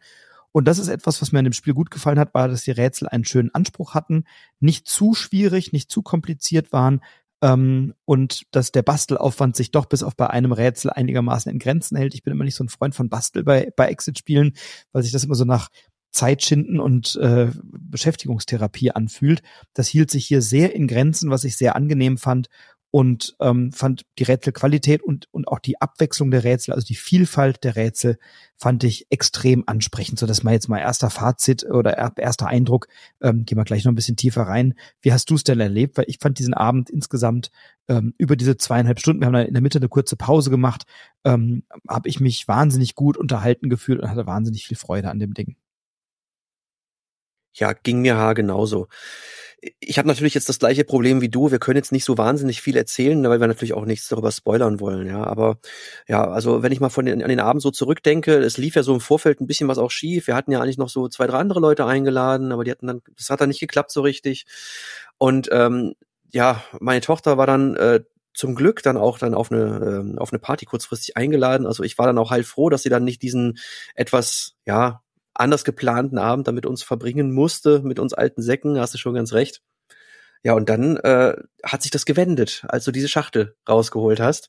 Ich hatte richtig Bock drauf. Ähm, meine, meine Frau, die äh, Caro, war dann auch gleich so, ja, das, das, das können wir uns gerne mal angucken, das sieht richtig gut aus. Ja, und wir hatten diese zweieinhalb Stunden, die waren, also, die waren durchweg super, super unterhaltsam. Die Rätselqualität, hast du gesagt, ist wirklich sehr hoch insgesamt. Es ist nicht gleichbleibend. Ja, auch ich hatte so das Gefühl bei ein, zwei Rätseln, oh, ja gut, das ist jetzt so ein bisschen fummelig, ist ein bisschen, ja, da hätte man vielleicht noch ein bisschen dran feilen können. Aber auch das auf einem relativ hohen Level. Und dagegen wiederum, auf der Gegenseite gab es aber auch Rätsel, bei denen ich wirklich total erstaunt war, dass da noch keiner drauf gekommen ist. Oder zumindest weniger. Also irgendwie hat man doch schon vieles gesehen in diesen Exit-Spielen und in diesen Rätselspielen. Aber trotzdem hatte man hier das Gefühl, auch nochmal neue Sachen zu erleben. Ja, und das glaube ich, nicht zu viel verraten, so wie sich dann diese Burg vor einem aufbaut. Man, man erforscht die und dann wird dieser auf dem Tisch wird immer mehr angelegt, so an diesen äh, Raumplättchen und man erforscht diese Burg und man hat wirklich das Gefühl, in dieser Burg dadurch auch zu sein und einfach mal äh, ja zu sehen und äh, rauskriegen zu wollen, was verbirgt sich hier eigentlich, welche welche Geheimnisse sind in welchem Raum so drin, ja und äh, richtig richtig toll. Ähm, ich glaube nichts für Exit-Anfänger. Da würde ich wirklich auch eher sagen, die sollten sich eher an diese einfachen Unlock-Fälle erstmal halten, wer noch nie so eins gemacht hat, meine ich jetzt. Oder auch an die einfachen Exit-Fälle. Ich fand den Anspruch teilweise doch nicht ganz ohne, äh, aber das ist auch wirklich als einzige Einschränkung. Ansonsten äh, möchte ich noch loben, ich habe gerade noch mal geschaut hier, es sind ja insgesamt 22 Rätsel in diesem in dieser Schachtel drin. Das finde ich eine wirklich eine ganz ganz große Menge an guten Rätseln und dieses Tipp und Lösungssystem, was man eben auch immer in diesen äh, Spielen findet, finde ich auch unheimlich gut gelöst. Auch hier ist alles über so Rubbelfelder gelöst. Ja, man kann sich erstmal einen Tipp holen, dann noch einen zweiten Tipp und wenn man partout nicht drauf kommt, dann halt die Lösung aufrubbeln. Ja, und das finde ich einfach unheimlich gut gemacht und äh, man muss ja nicht diese Karten rausfummeln, wie es bei Exit und nochmal genau gucken und ja, also das, das ist auch richtig, richtig toll. Also hohe Qualität, hoher Spielspaß. Ganz deine Meinung. Ich habe da, ich möchte zwei, zwei, drei Sachen wirklich nochmal herausheben. Also du sagtest gerade, die Burg baut sich vor einem auf und ähm, genauso ist das. Du hast diese Raumplättchen, aber nicht nur, du hast noch andere Elemente. Auch die wollen wir jetzt nicht spoilern, ne? aber da kommen wirklich so ich sag mal, 3D-Elemente dazu und, und, plötzlich bist du wirklich immer weiter in dieser Burg, gehst durch eine Tür rein, merkst, ui, hier ist ja noch was drin und dann stellst du das da auf und so. Also das hat wirklich, jetzt müssen wir mal hier so ein bisschen ähm, Brettspiel, Rezensions, Bullshit-Bingo spielen, einen wahnsinnig hohen Aufforderungscharakter und eine tolle Tischpräsenz. Na bitte, da waren sie wieder. Ja, das kann man von Hennen nicht sagen, aber bei dem Spiel äh, trifft es doch wirklich zu. Ähm, das sieht unheimlich cool aus und wir kamen irgendwie aus dem Fotografieren der coolen Elemente gar nicht mehr raus und haben dann irgendwie gesagt, das können wir eigentlich jetzt nicht veröffentlichen und ach nee, das wäre jetzt zu sehr gespoilert oder so. Wir haben ganz viele Fotos gemacht davon ähm, und ich glaube, eins kann man sagen, weil es glaube ich auch auf dem auf der Rückseite der Schachtel aufgedruckt ist. Es gibt so ein hohes wie so ein wie so ein Buntglasfenster. Das ist dann so eine so eine Rotfolie mit einem Motiv drauf und das wird dann eben ähm, in so Standfüße gestellt und dann steht das so 3D-mäßig eben da auch drauf. Also das sieht unheimlich cool aus. Ähm, da sind Rätsel dabei, die ich so auch noch nicht gesehen habe äh, in Exit-Spielen. Also ähm, nicht so viel von dieser bekömmlichen Hausmannskost, die man in jedem zweiten Exit- oder Escape-Spiel findet, sondern da sind wirklich Sachen dabei, wo er sagt, ach, guck mal hier, da wird mit tollen Dingen, mit tollen Mechanismen gearbeitet. Ähm, und ich fand die Story auch gut. Und was ich richtig cool fand, ähm, du wirst im Laufe der Story auch vor Entscheidungen gestellt. Ähm, wie entscheidest du dich als Gruppe? Und je nachdem, wie du dich entscheidest, ähm, nimmt dann die Geschichte einen etwas anderen Verlauf. Und das sind so Elemente, die ich in Spielen ja ohnehin gerne mag. Und die haben sich für mich sehr befriedigend angefühlt und wir haben uns als Gruppe gut ergänzt und konnten alle unsere Stärken einbringen. Und es war, ähm, gab dann Elemente, da kann man nochmal ein Handy dazu nehmen oder ähm, ne, also es gibt so, gab so ein paar Rätsel, wo man dann irgendwie dachte, ach hier, cool, da ist nochmal eine schöne neue Idee dabei und ähm, die, also das hat mir, hat mir sehr gut gefallen und ich freue mich jetzt ähm, auf den, ich weiß gar nicht, ob es der Nachfolger ist, aber jetzt erscheint eben, ähm, ich glaube zur Nürnberg-Messe oder vielleicht ist es auch schon erschienen, Gefahr aus der Tiefe. Das ist auch ein, sozusagen aus dieser gleichen Reihe von Moses und da habe ich jetzt eine unheimliche Vorfreude drauf, weil einfach dieser Fall schon so gut war, dass ich mich schon sehr auf den nächsten freue. Also das wirklich wenn, wenn du hier zuhörst und Exit oder Rätselspiele magst, dann ist Flucht aus der Finsternis ähm, ein absoluter Tipp. Und ähm, ich habe mit ein, zwei Leuten mich mal unterhalten und gesagt, ey, kennt ihr das schon? Ihr spielt doch auch gerne Escape und Krimispiele. Und die sagten, nee, wir hatten bei Moses auch schon so ein paar Krimis, bei denen wir so ein bisschen auf die Nase gefallen sind, die nicht so gut waren. Die waren dann eher so aus der Bastelecke des äh, Verlags sozusagen oder aus der Kreativecke. Das ist wirklich redaktionell ein ganz herausragend gut konstruierter, gestalteter Krimi mit einer spannenden Geschichte, mit tollen Rätseln, mit einem super Material und du machst diese Schachtel auf und hast eigentlich die ganze Zeit schon Bock, irgendwie da drin rumzuwühlen, zu gucken, oh, wann brauche ich denn das alles? Und das sieht cool aus und das ist toll gestaltet. Und dann musst du dich halt noch zwei Stunden gedulden, bis das Element dann äh, da sozusagen dran ist oder an der Reihe ist, wenn das entsprechende Rätsel kommt. Aber das macht wirklich unheimlich viel Spaß. Also hier ganz, ganz heiße Empfehlung für mich, echt ein Highlight ähm, aus dem aus dem Jahrgang und ähm, aus der jüngeren Spielevergangenheit. Ja. Aber noch ein ganz wichtiger Hinweis, Stichwort Material. Man kann es nur einmal spielen, weil man Elemente dauerhaft zerstört. Das muss einem bewusst sein. Ähm, es gibt den einen oder anderen, der das eben nicht mag und äh, das auch nicht unterstützen will. Äh, dann ist das mit Sicherheit nicht das Richtige. Die Schachtel ist nicht ganz klein, also das ist, äh, die ist sicherlich, ich habe sie ja gerade vor mir, also mal mindestens doppelt so groß wie so ein normaler Exit-Fall und dementsprechend fällt da auch mehr Müll an, der aber zu 99 Prozent aus Pappe und Papier besteht. Also das kann man alles dem Altpapier zuführen. Man kann es aber ganz sicher nicht weitergeben und nochmal spielen lassen. Das muss man vorher wissen. Ich würde sagen, der Altpapieranteil ist nicht größer als bei einem regulären Magazin oder bei einer Fernsehzeitung oder bei irgend sowas in der Art. Aber ähm, ja, gibt's natürlich irgendwie ein bisschen Geld aus dafür, deutlich mehr als für eine Fernsehzeitung oder für ein Magazin aber du hast eben auch zweieinhalb oder drei Stunden Spielspaß. Und wenn ich das jetzt mal hochrechne, ich finde das dann aber so ein bisschen lustig oder ja, nicht ganz nachvollziehbar, wenn Leute sagen, oh, jetzt kostet das irgendwie, weiß gar nicht, was es kostet, 30 Euro vielleicht oder so und dann äh, und dann schmeiße ich das hinterher in einen Papierkorb und dann denke, naja, wenn ich für 30 Euro zu dritt drei Stunden Spaß habe, dann zahle ich im Kino mehr und habe da irgendwie vielleicht nur zwei Stunden Spaß oder so. Und hier kann ich mich wirklich an einen schönen Abend erinnern und wir haben was gemeinsam gemacht und wir haben äh, uns da unterhalten und hatten eine schöne, schöne Erlebnisse oder so. Das ist für mich dann immer das Geld allemal wert. Ähm, also insofern hier absolute Empfehlung mit der, mit der genannten Einschränkung. Ja. Ja, und wenn wir die Burgmauern von oder die Schlossmauern von Schloss Mordengraf verlassen, dann äh, kommen wir ja möglicherweise in einen wunderschönen Garten, nicht wahr, lieber Stefan? Das ist ganz richtig. Und jetzt kommt das dritte grüne Spiel, was ich heute vorstellen möchte. Und ich hatte so ein bisschen Angst davor, aber jetzt ist es soweit. Wir haben hier nämlich einen echten Expertenbrecher vor uns. Ich möchte mit dir über Planta Nubo sprechen, das bei den Game Builders erschienen ist. Jetzt bei Auf der Messe 2023. Ja, Planta Nubo, worum geht's? Ähm, es ist angesiedelt in, ja, einer, in einem Solarpunk-Genre. Solarpunk sagte mir erstmal vorher überhaupt nichts. Ich kenne äh, Cyberpunk, ich kenne Steampunk, aber Solarpunk, keine Ahnung. Ich habe mich da mal so ein bisschen schlau gelesen. Es ist im Gegensatz jetzt zu Cyber oder Steampunk keine dystopische äh, Aussicht, sondern eigentlich eher eine hoffnungsvolle. Es geht auch um die Zukunft. Also äh, das sind Menschen, die in der Zukunft leben, nachdem die Klimakatastrophe oftmals zumindest in diesen Geschichten eingetreten ist und die wieder zurück zur Natur finden, die über ja, fortgeschrittene Technologien, grüne Energie gewinnen können und äh, nachhaltig leben. Und es ist so eine Mischung aus Endzeitstimmung, aber gleichzeitig äh, ja hochtechnologisierter Gesellschaft. Das so würde ich es jetzt mal zusammenfassen. Äh, auch wenn man das sicherlich noch ein bisschen genauer erörtern könnte. Ja, und genau das äh, haben wir jetzt hier auch vor uns. Wir haben die Welt von Overgrown. Und in der Welt von Overgrown sind ähm, große, mächtige Bäume aus der Erde gewachsen, eben als Folge dieser Klimakatastrophe, die sogenannten Arbore.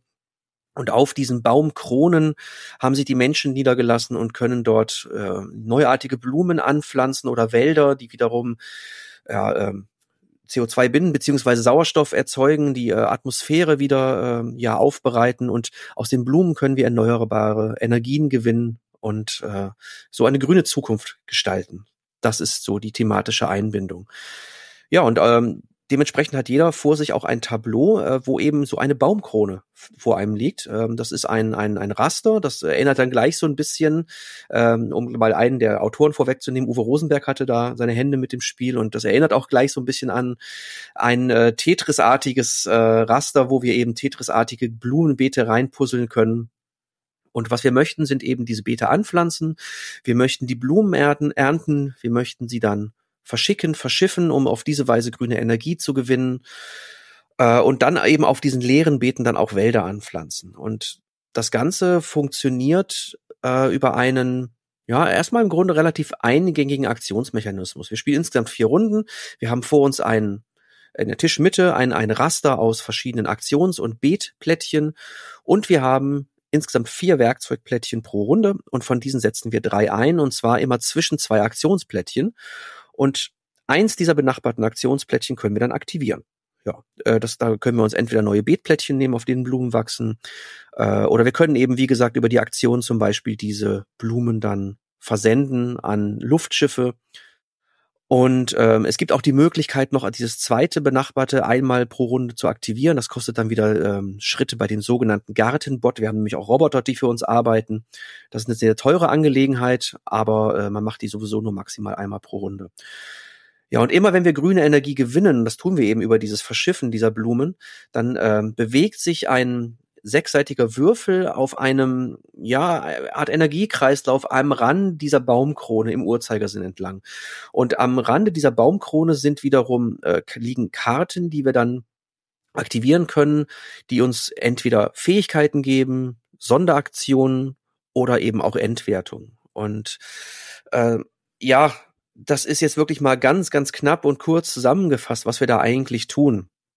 Das Ganze ist, wie gesagt, ein hochkomplexes Expertenspiel. Und ähm, ja, ich glaube, ich möchte jetzt auch gar nicht weiter darauf eingehen, weil es einfach zu viel, also den Rahmen wirklich sprengen würde. Ja, was hältst du von Plantanubo? Ich glaube, wir sind beide, wir haben beide Pros und Cons. Also fang du doch mal mit deinen an. Jo, also, ähm, hm also ich mag ja Eurogames und ich mag expertige Eurogames. Das kann ich jetzt mal vorausschicken. Also es ist nicht so, dass, dass ich das, ähm, dass ich das Genre nicht mögen würde. Im Gegenteil.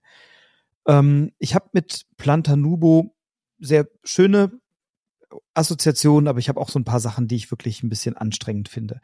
Vielleicht mal vorneweg. Ähm, die Game Builders, also der ähm, äh, äh, ähm, na, Andreas Odenthal, der Ode und der Mike und der Uwe Rosenberg, ähm, die machen hier in diesem Spiel ja ein sehr großes Fass auf hinsichtlich des Themas. Also ähm, sowohl äh, in der Spielanleitung selber gibt's vorne was, dann ist so eine kleine Leseprobe drin, weil es gibt noch einen Roman dazu, äh, wo verschiedene Autorinnen und Autoren ähm, Beiträge geleistet haben zu so einer Anthologie und ich habe in die auch mal reingelesen. Die hat mir ähm, der Andreas äh, Odendahl auf der Messe mitgegeben, weil mich das schon sehr interessiert. Und ich finde diese Erzählungen, ähm, habe jetzt zwei davon gelesen, wirklich cool und unterhaltsam und es gefällt mir sehr gut. Und ich kann mit dieser Welt was anfangen. Also so eine optimistische Sichtweise von der Zukunft, wo Natur und Menschen in einem Einklang leben.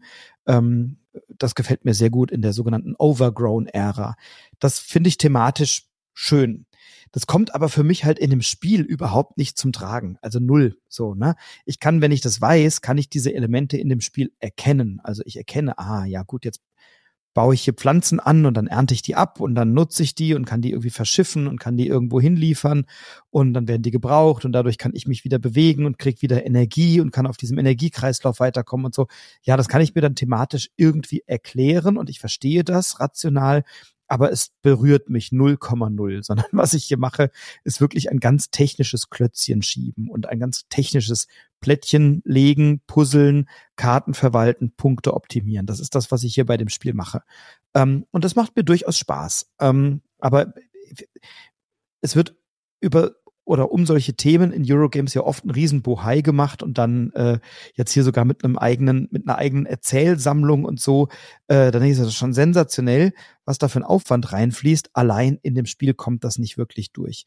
Ähm, es erklärt sich ein bisschen, wenn man weiß, dass die Game Builders einen Buchverlag als Vertriebspartner haben, nämlich den Calderan Verlag, der Bücher verlegt ähm, im Verlagshaus Kraterleuchten ähm, und aber eben auch Spiele. Da ist ja auch Applejack und Tinderblocks von den Game Builders ist da auch äh, erschienen, beziehungsweise wird über die vertrieben. Also gibt es da natürlich eine Nähe zum Thema Buch. Ähm, und wir haben uns ja mit dem Andreas Odendahl auch lange auf der Messe unterhalten ähm, und er hat uns ja auch mitgeteilt oder erzählt, sehr ausführlich erzählt, dass das Spiel ja eine gewisse Evolution hinter sich hat, dass es eigentlich äh, erst ein Würfelspiel werden sollte zu von den Toren von Loyang, glaube ich, und dann äh, haben sie den Uwe Rosenberg gebeten, da nochmal ein Feedback dazu zu geben und das Spiel ist über viele Jahre entstanden.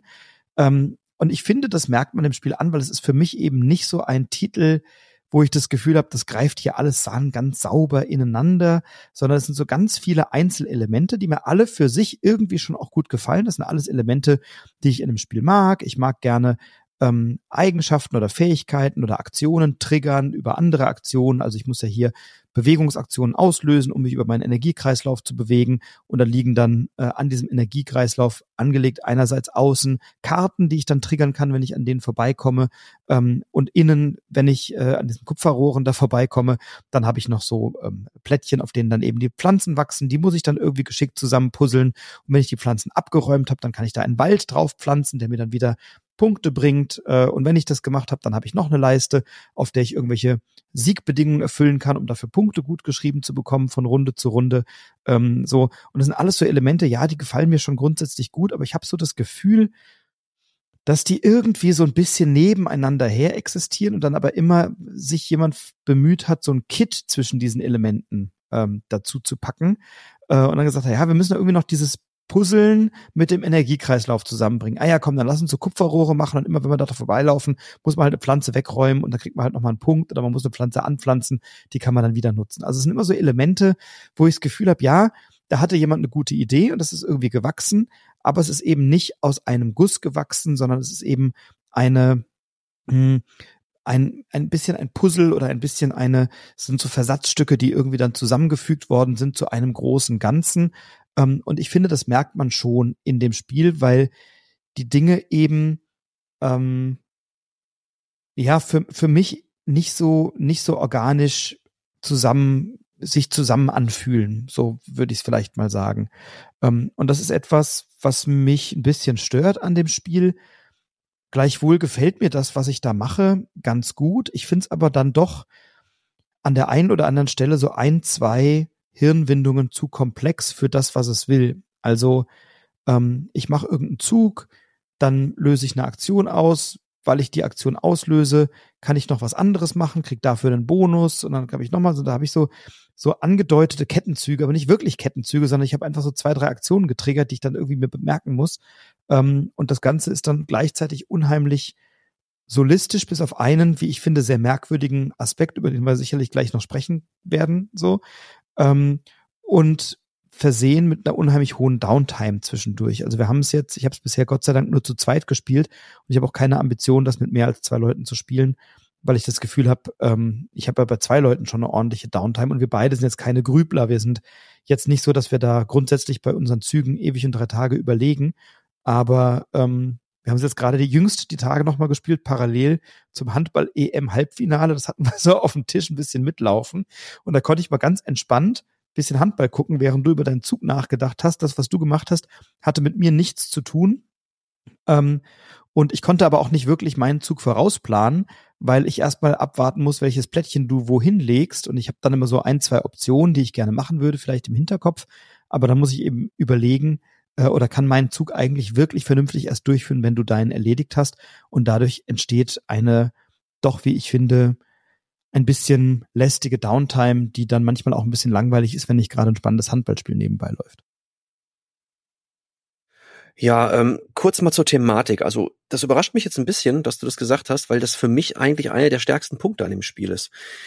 Das Thema. So viel, ja, und zwar aus einem ganz einfachen Grund. Ähm, ich weiß, du wirst jetzt wieder gleich wieder deine Witze machen über Ich und Thematik und so weiter, aber absolut. Äh, es ist ja so, also Eurogames neigen ja oft dazu, sehr abstrakt zu sein, äh, sowohl mechanisch als auch thematisch. Äh, denk an Burgen von Burgund und wie sie alle heißen. Ja, das ist einfach ein, so ein Kern, so ein Wesen dieser Spiele. Und hier hat man sich überlegt, naja, äh, oder man hat vielleicht auch erkannt, dass das einfach natürlich auch hier wieder ein kleines Problem werden könnte und hat dann eine Welt drumherum gestrickt, die, und das konnten wir ja in unserem Gespräch mit dem ähm, Andreas Odendahl auch äh, deutlich raushören, für die er wirklich regelrecht brennt, also die, die ihn wirklich angefixt hat, die ihm wahnsinnig begeistert. Und ähm, ich finde es toll, dass diese Welt eben, dass man versucht, über so ein Brettspiel diese Welt so ein bisschen vorzustellen. Ich gebe dir natürlich recht, wenn man das Spiel erstmal spielt und nichts davon gelesen hat, von dieser Hintergrundgeschichte, dann ist das trotzdem, also man fragt sich, was das für eine Verbindung sein soll. Warum sind jetzt diese Blumen auf dem Baum oben drauf? Es ergibt irgendwie alles keinen Sinn.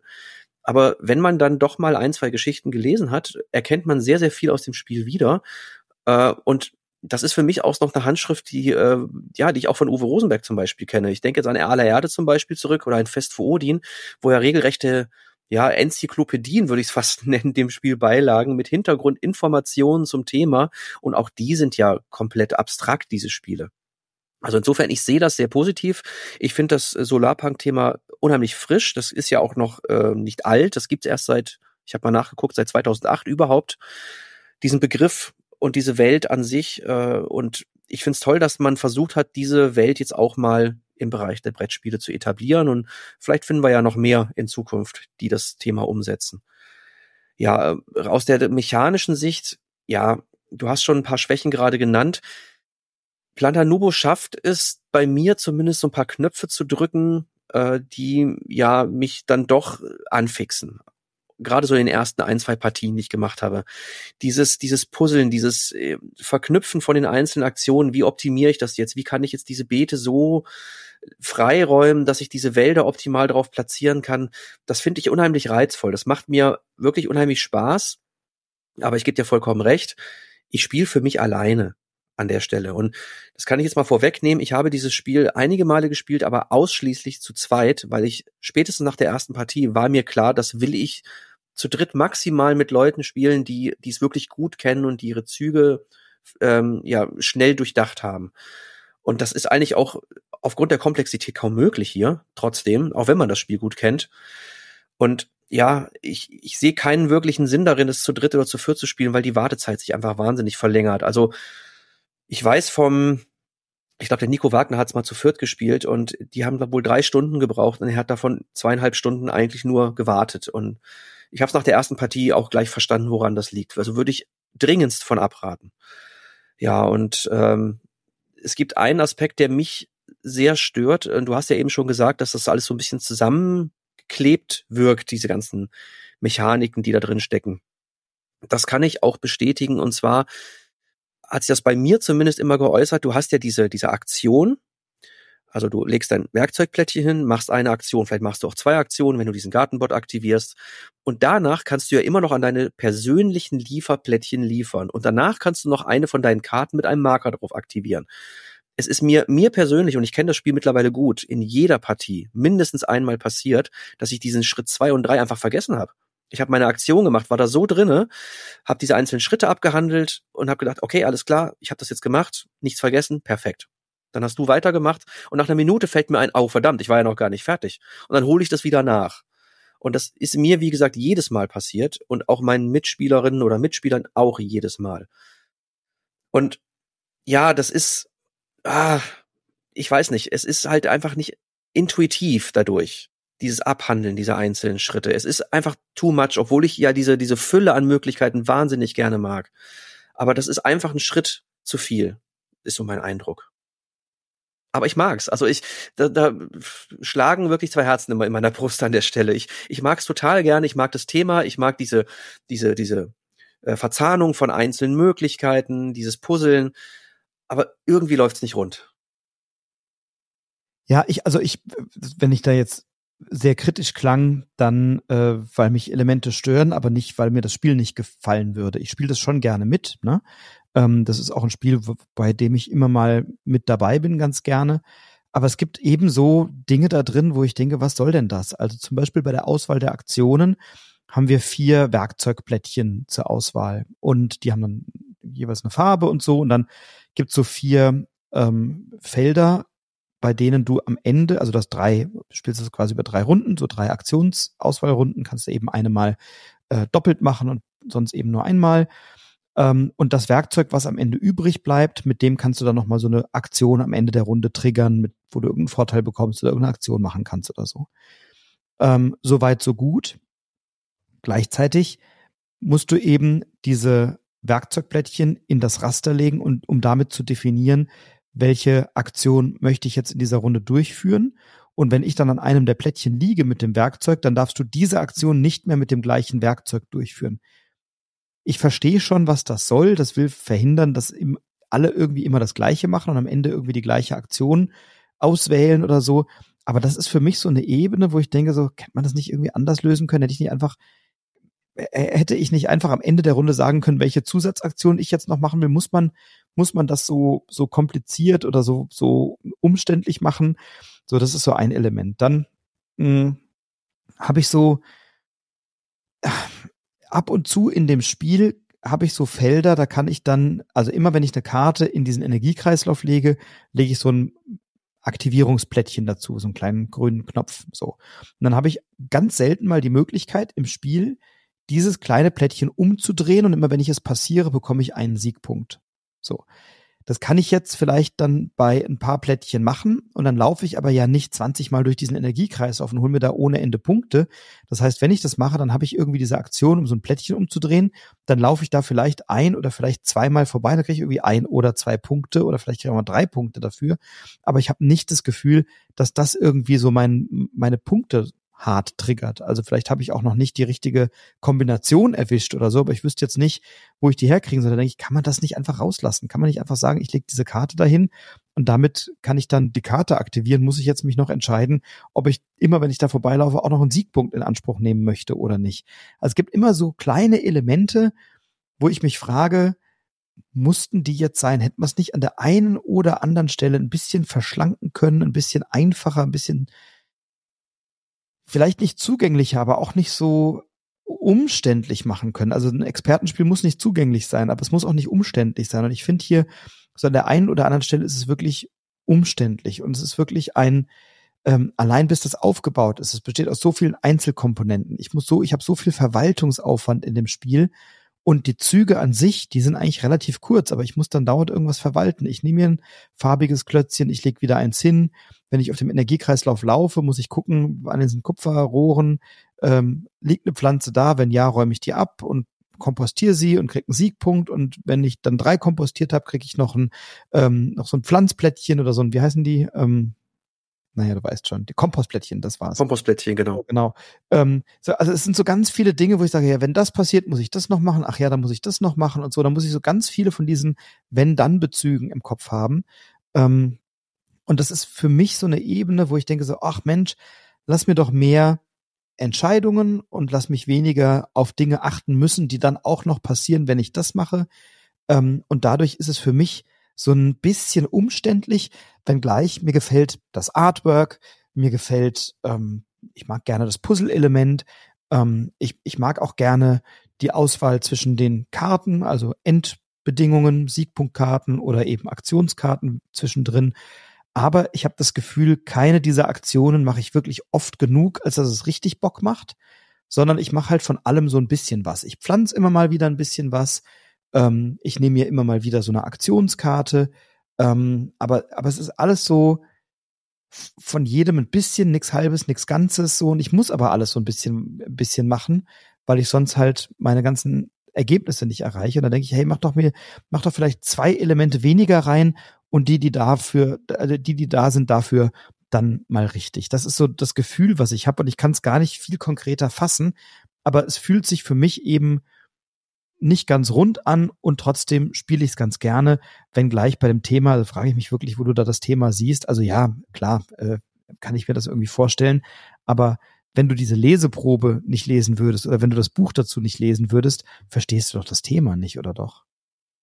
Nee, genau, das, das, da hast du vollkommen recht. Also das meinte ich halt auch. Ähm, wenn du eben diesen Hintergrund hast und dieses, äh, diese Leseprobe gelesen hast oder auch vielleicht das ganze Buch gelesen hast, dann siehst du auch diese einzelnen Elemente und erkennst die wieder und findest die auch wieder. Und das fand ich einfach sehr positiv, dass da wirklich mal ein Thema ähm, mit eingebunden wurde, wenn auch natürlich mit relativ hohem Aufwand. Ja, wir reden hier von einem Buch mit wie viel Seiten? 150, 200 Seiten.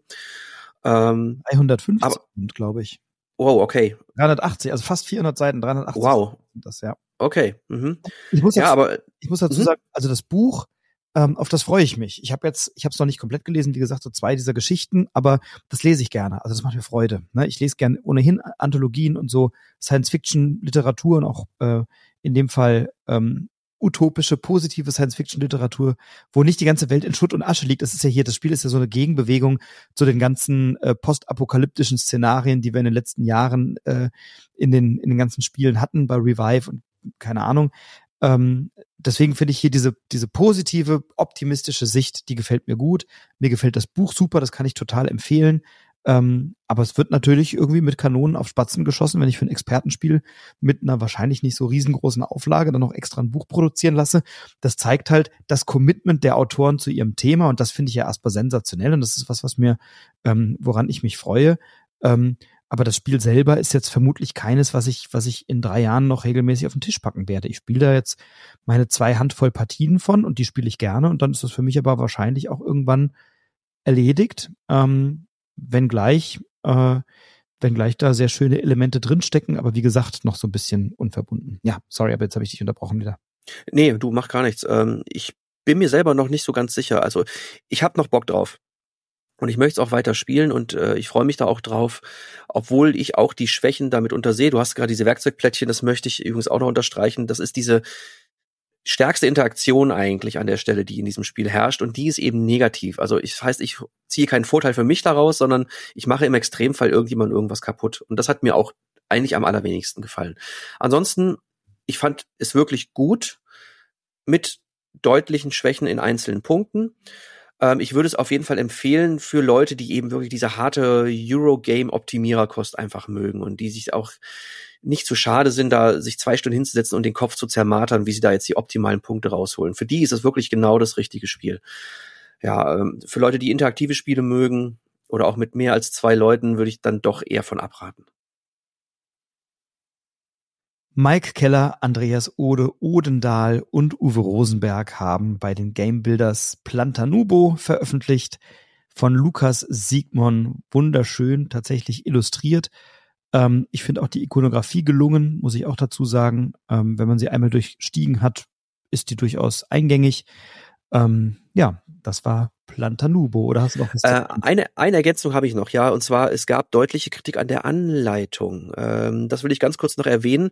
Da waren auch wirklich einige Fehler drin. Zum äh, Beispiel hat ein ganz wichtiger Punkt gefehlt, dass am Ende jeder Runde der Startspieler wechselt.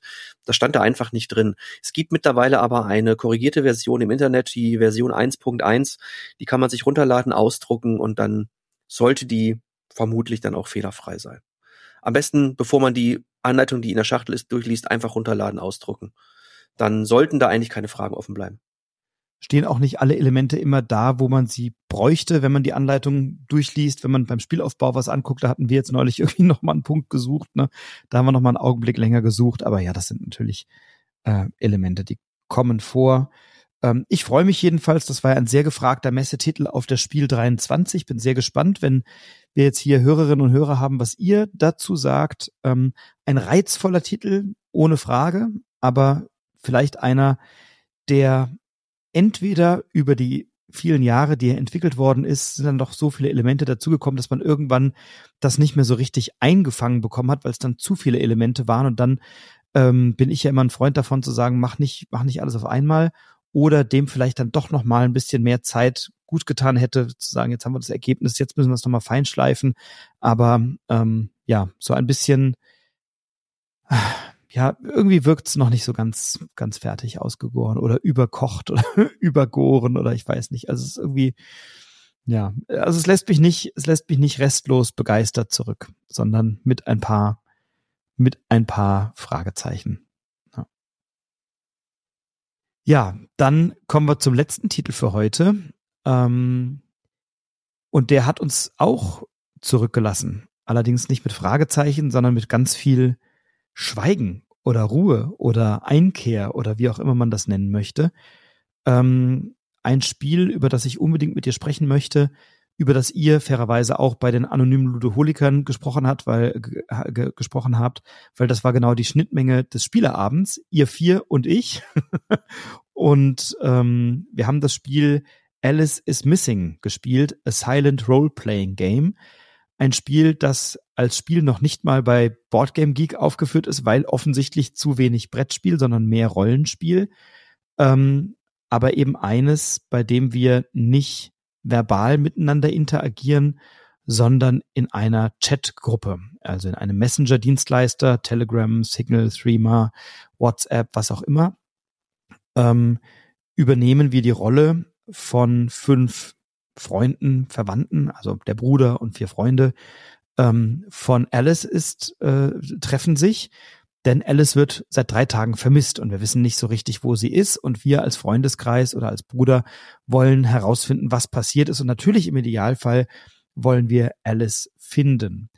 Und das Spiel hat einen, wie ich finde, sehr interessanten Aufbau, weil die Anleitung und auch die ganze Kommunikation des Spiels ist ich, ich glaube, auf jeder, jeder zweite Satz ist irgendwie eine Triggerwarnung. Passt bloß auf und nehmt euch vor und nehmt euch in Acht und passt bloß auf aufeinander und so weiter. Also da wird schon eine ganz große Erwartungshaltung aufgebaut.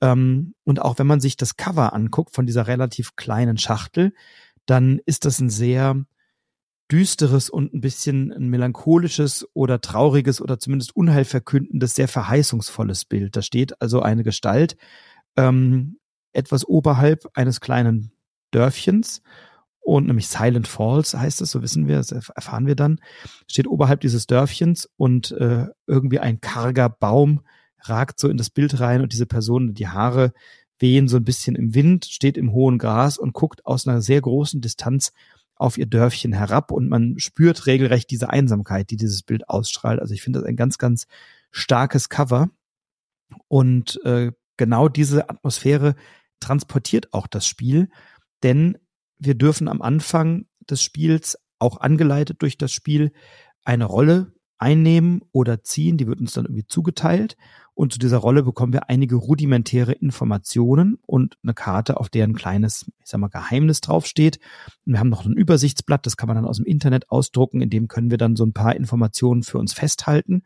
Und dann gestalten wir, angeleitet durch das Spiel, den Hintergrund ähm, dieser Konstellation. Also es ist keineswegs so, dass der Bruder immer der gleiche ist, sondern ich kann sagen, ne, der Bruder, ähm, der hat eine bestimmte Charaktereigenschaft oder der hat eine bestimmte Zielsetzung oder die Familie ist so oder so. Also ich kann die Lore und die, die komplette Welt als Gruppe festlegen und zwar indem jeder und jede Beteiligte ähm, so kleine Häppchen dazu beisteuert. Und wenn du als Gruppe da sehr aufmerksam bist, und das waren wir, das hat mir richtig gut gefallen, ähm, dann versuchen wir natürlich Elemente beizusteuern, die alle so in eine Richtung gehen und die so einen, einen Beitrag zu einer Welt liefern, in der wir uns alle gut miteinander wiederfinden.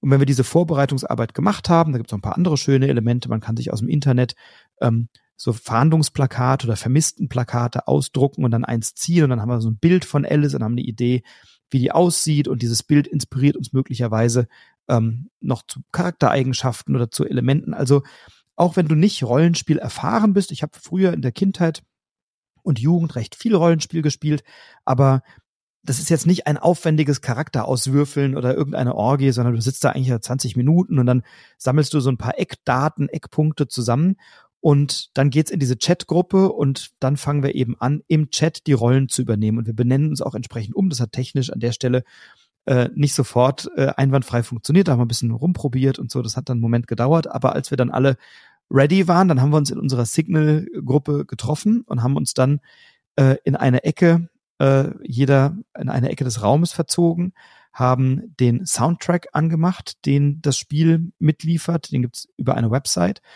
und dann läuft ein Zeitcounter. Also 90 Minuten war, glaube ich, der Countdown und alle paar Minuten wird dann ein Trigger gesetzt, also nach Minute zwei, nach Minute 80, keine Ahnung was, ähm, muss immer jemand an den Tisch gehen. Das wird am Anfang zugelost und verteilt und dann an dem Tisch eine Karte aufdecken oder ein Element aufdecken und dann hat jeder eine Aufgabe oder eine Information oder ähm, eine Erkenntnis, die er dann in die Kommunikation in dieser Chatgruppe einfließen lässt. Aber tatsächlich ist es so, dass wir komplett schweigen, also a silent Role-Playing Game. Wir schweigen wirklich und das ist für mich ein ganz starkes Element in diesem Spiel. Wir werden also nicht aufgefordert, irgendwie Theater zu spielen oder Rollenspiel zu spielen. Nein, wir packen all das, was wir zu kommunizieren haben, in diese Messenger-Gruppe, in diesen Chat hinein, können auch bilateral, also mit zwei Personen ähm, sozusagen abseits ein bisschen chatten und tun das wirklich aus der Rolle aus dem Charakter heraus. Und auf diese Art und Weise sind wir 90 Minuten damit beschäftigt, das Rätsel um Alice aufzuklären. Ähm, ich fand das von der Spielmechanik erstmal herausragend und sehr ähm, neu und ungewöhnlich und emotional und vom, vom, von der ganzen Aufmachung des Spiels ähm, unheimlich bewegend. Bevor wir da jetzt in ein paar Details eingehen, ähm, will ich dich jetzt mal zu Wort kommen lassen. Wie, wie hast du es denn erlebt, beziehungsweise ähm, mit welchen vielleicht Fragezeichen oder Vorbehalten bist du denn rangegangen? Weil du bist ja kein originärer Rollenspieler ähm, gewesen in der Vergangenheit. Ja, äh, zu detailreich können wir halt auch hier jetzt nicht werden, ne? weil wir natürlich auch hier nichts spoilern können und wollen. Ja, Rollenspiele hatte ich absolut keine Berührungspunkte bisher und das hat's mir auch am Anfang nicht ganz äh, nicht ganz leicht gemacht für mich. Mir war noch nicht wirklich klar, dass eigentlich wir diese diese Geschichte steuern und diese Geschichte gestalten und auch diese Elemente hinzufügen. Klar, es gibt diese Karten, die eben äh, Background liefern, jemand deckt die auf und kriegt dann eine kleine Information, wirst du hast du ja schon richtig gesagt. Aber dass ich daraus wiederum was machen muss, das war mir nicht wirklich klar und erst als ich diese Dynamik begriffen habe, so nach einer Viertelstunde, 20 Minuten, konnte ich mich auch wirklich dann voll drauf einlassen und konnte dann dementsprechend auch meinen Charakter besser ausfüllen. Meine ähm, Unerfahrenheit hat mir dann noch so einen kleinen Streich gespielt in unserer Partie, weil äh, ich dann in so eine kleine Sackgasse storytechnisch geraten bin, aus der ich nicht mehr rauskam. Aber auch das hat mich dann nicht gestört. Äh, ich habe trotzdem natürlich dieses, diese, dieses drumherum äh, voll miterlebt und habe auch versucht, noch meinen Beitrag zu leisten. Und ja, das war ein absolut äh, Gänsehaut schaffendes Erlebnis, was wir da hatten über diese 90 Minuten.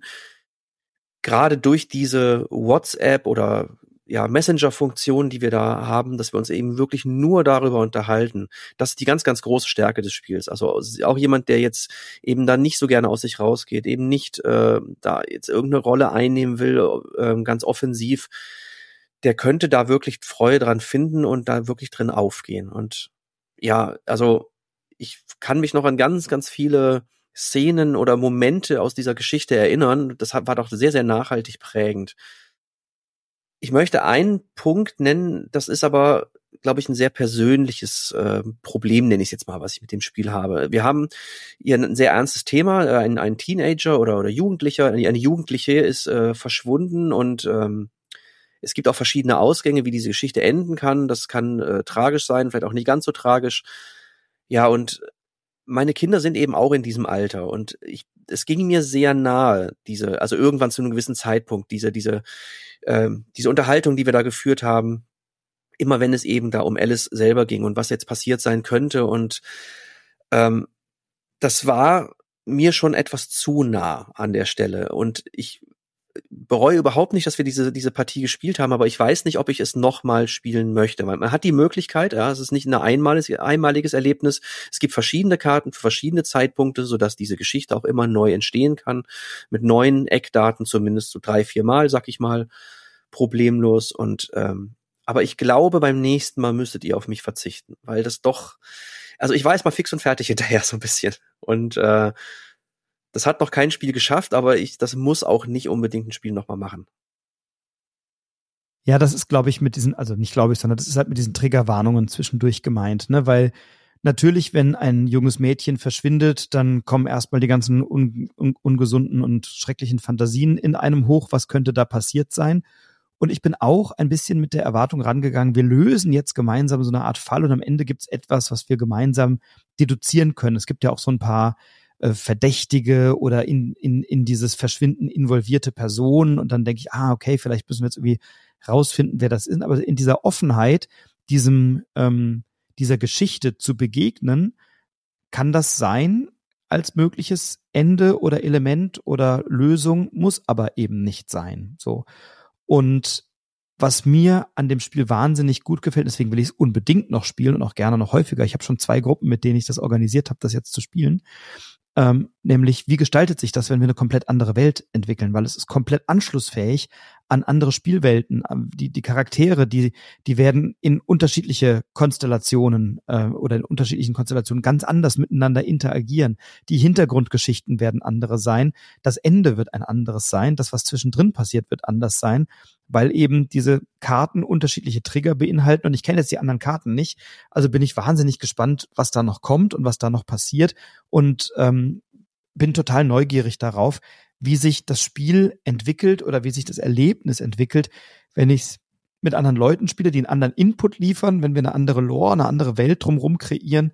Ähm, das ist etwas, was mich total interessiert und reizt und ähm, möglicherweise also es gibt ja am Ende auch so Zufallselemente in, in unterschiedliche Richtungen, äh, die dann das, das Spielende auch beeinflussen. Ähm, was sich dann sozusagen in der Gruppe tut, je nachdem, wenn die Geschichte nochmal anders ausgeht oder wenn die Abzweigungen unterwegs nochmal andere sind oder so. Da bin ich also sehr, sehr, sehr gespannt drauf. Ähm, also das ist schon was, auf das ich sehr neugierig bin und gleichzeitig braucht man wirklich starke Nerven, ähm, weil natürlich ganz viele Themen von ähm, Gewalterfahrungen über Traumata äh, schlimmster Art getriggert werden könnten.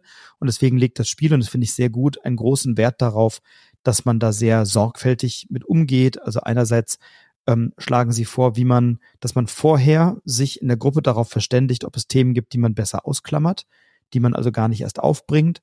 Ähm, es gibt die Möglichkeit und, und klare Verabredungen, wie man im Chat reagiert, wenn man über ein bestimmt, wenn man ein bestimmtes Thema nicht möchte, dass man das sofort unterbindet und so die Red Flag hisst, dass da eben niemand negativ getriggert wird.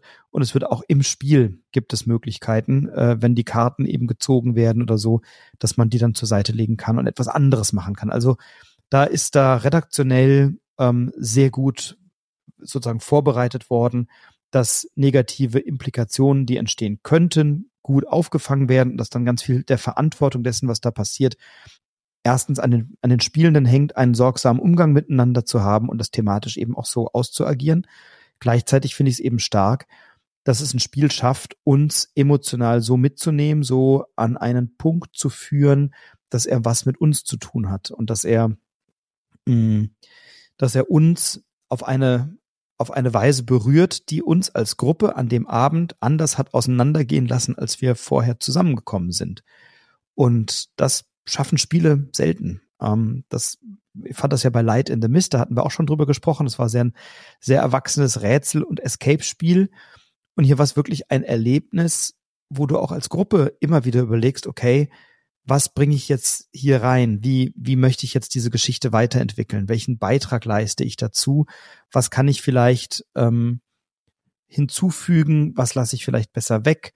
Was habe ich für Bilder im Kopf und möchte ich die den anderen gerade zumuten oder nicht? So, auch das sind immer äh, Erlebnisse, wie explizit formuliere ich Dinge, wie weit weg von mir formuliere ich Dinge, so dass sie vielleicht bei dir ein Kopfkino auslösen, dass ich aber bei dir lassen kann und nicht dich mit meinen Bildern äh, in Verbindung bringe und so.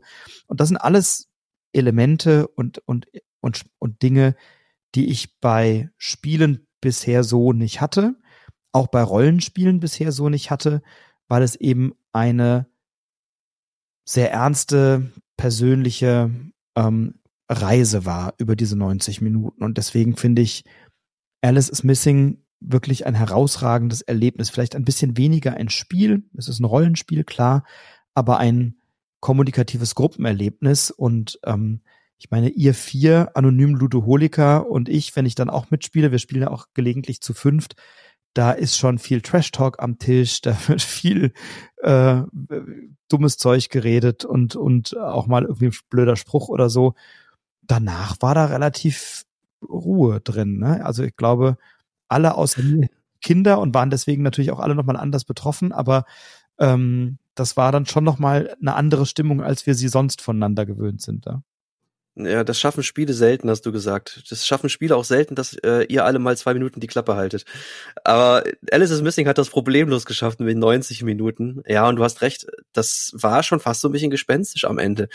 Dass dann eigentlich trotzdem erstmal fünf Minuten überhaupt keiner noch was gesagt hat. Also es gibt da noch ein Element im Spiel, was noch dazukommt am Ende. Das will ich jetzt auch nicht verraten, was da noch passiert. Ja, und dann wusste eigentlich keiner mehr so richtig, was er so sagen sollte. Wir mussten erstmal so ein bisschen wieder zu uns kommen, ein bisschen Licht anmachen, mal was trinken, vielleicht mal auf Toilette gehen. Und dann hat man so langsam seine Worte wiedergefunden und konnte mal über das Erlebte sprechen. Und das empfehle ich auch ganz dringend, dass man darüber auch nochmal spricht im Nachgang. Es steht auch in der Einleitung mit, mit drin, das sollte man mit einplanen, also eine Vorbereitungszeit, dann 90 Minuten Spielzeit und dann nochmal eine halbe Stunde, ja, Nachbetrachtung des Erlebten. Empfehle ich ganz dringend. Und das, damit hat es eben eine Qualität wie bei einem Theaterstück oder bei einem Kinofilm. Da geht man ja auch oft raus und sagt, auch komm, lass uns mal reden. Wir haben was denn interpretiert, wir haben was denn erlebt. Ähm, klar, wenn wir Planta Nubo spielen, sprechen wir auch drüber, aber dann eher aus der Rezensentensicht und ein bisschen über die Mechanik und über das Thema und so. Aber das hat eine ganz andere Qualität, ähm, weil bei Alice is Missing reden wir halt über uns und über das, was es mit uns gemacht hat. Und ähm, wer da an solchen Spielen interessiert ist, der sollte sich das unbedingt anschauen und das in der Gruppe spielen, die auch diese Energie und auch die Ernsthaftigkeit des Themas gut tragen können miteinander. Das braucht schon also eine Gruppe, die auch sorgsam, achtsam und verantwortungsvoll miteinander umgeht. Ähm, aber wenn das der Fall ist, dann ist Alice is Missing wirklich ein herausragendes Spielerlebnis aus meiner Sicht und auch durchaus eines, ähm, bei dem ich sehr froh bin, es gemacht zu haben, weil ich habe schon viel davon gehört. Ähm, es ist jetzt auch kein ganz aktueller Titel, der ist jetzt auch schon irgendwie äh, zwei Jahre alt oder so. Ähm, aber eben ein Titel, bei dem ich, bei, also ich freue mich jetzt drauf, äh, das mit anderen Gruppen zu spielen und auch andere Settings dann zu etablieren und mal zu gucken, verändert sich da was und vielleicht kann ich das dann nochmal irgendwann erzählen. Genau. Also mal etwas ganz anderes als die üblichen lustigen Set Collection Kartenspiele oder die lustigen Eurogames, die Expertenkracher, die Geschicklichkeits- und die Glücksspiele, die wir sonst hier so haben, sondern wirklich eines, das uns zurückführt auf unsere eigenen Ängste, auf unsere eigenen Sorgen, auf unsere eigenen Emotionen und äh, deswegen ein wirklich herausragender Titel. Ja. Sechs Spiele, Stefan. Heute war es wieder soweit. Äh, liegen hinter uns. Mischwald haben wir besprochen. Wir haben ein Star Wars Deckbuilding Game bes besprochen. Wir haben über Hennen gesprochen, über Flucht aus der Finsternis, Planta Nubo und Alice is Missing. Das waren die sechs Spiele von heute mal wieder eine sehr wilde und abwechslungsreiche Mischung, die mir sehr viel Freude gemacht hat. Ich hoffe, dir auch ein bisschen, oder? Äh, ja, selbstverständlich, sonst würde ich mir das ja nicht jedes Mal wieder antun hier. Nein, ich, klar. Ich mag es total gerne, darüber nochmal zu reden. Und ich merke auch immer wieder, dass man beim darüber reden nochmal ganz neue Aspekte dieser Spiele kennenlernt. Also, an die man im Vorfeld gar nicht so genau denkt. Also ich bereite mich ja immer schon, ich versuche mich immer recht akribisch vorzubereiten, aber bin dann doch immer wieder überrascht, was dann noch so zu Vorschein kommt an Ideen oder an Sichtweisen. Und wir haben ja schon eine gut gefüllte Liste der Spiele, über die wir weiterhin sprechen werden. Wir sind ja schon wieder oh, ja. Mittendrin, äh, Spiele zu spielen und dann äh, auch darüber sprechen zu können. Das machen wir dann demnächst wieder in diesem Theater. Ich sage erstmal für heute ganz lieben Dank an dich und natürlich auch an dich, wenn du jetzt zugehört hast. Und natürlich interessiert uns, wie ist deine Meinung zu dem, was wir hier erzählt haben? Was hat dich interessiert? Was vielleicht nicht so sehr? Wo teilst du unsere Meinung? Wo siehst du es komplett anders? Schreib uns das gerne bei Instagram oder bei Twitter, bei X, bei Blue Sky, wo auch immer, äh, an Dr. Doppeldotter. Das ist der Stefan und ich bin der Broadcast. Also du wirst uns finden. Ähm, ich sage ganz lieben Dank fürs Zuhören. Freue mich, wenn dir das gut gefallen hat wünsche dir jetzt erstmal viel Spaß beim Spielen. Pass auf dich auf, bleib gesund, bleib inspiriert, inspiriere andere. Und das letzte Wort hat natürlich auch heute der Stefan als mein Gast. Ich schreibe dir mein Schlusswort per Messenger.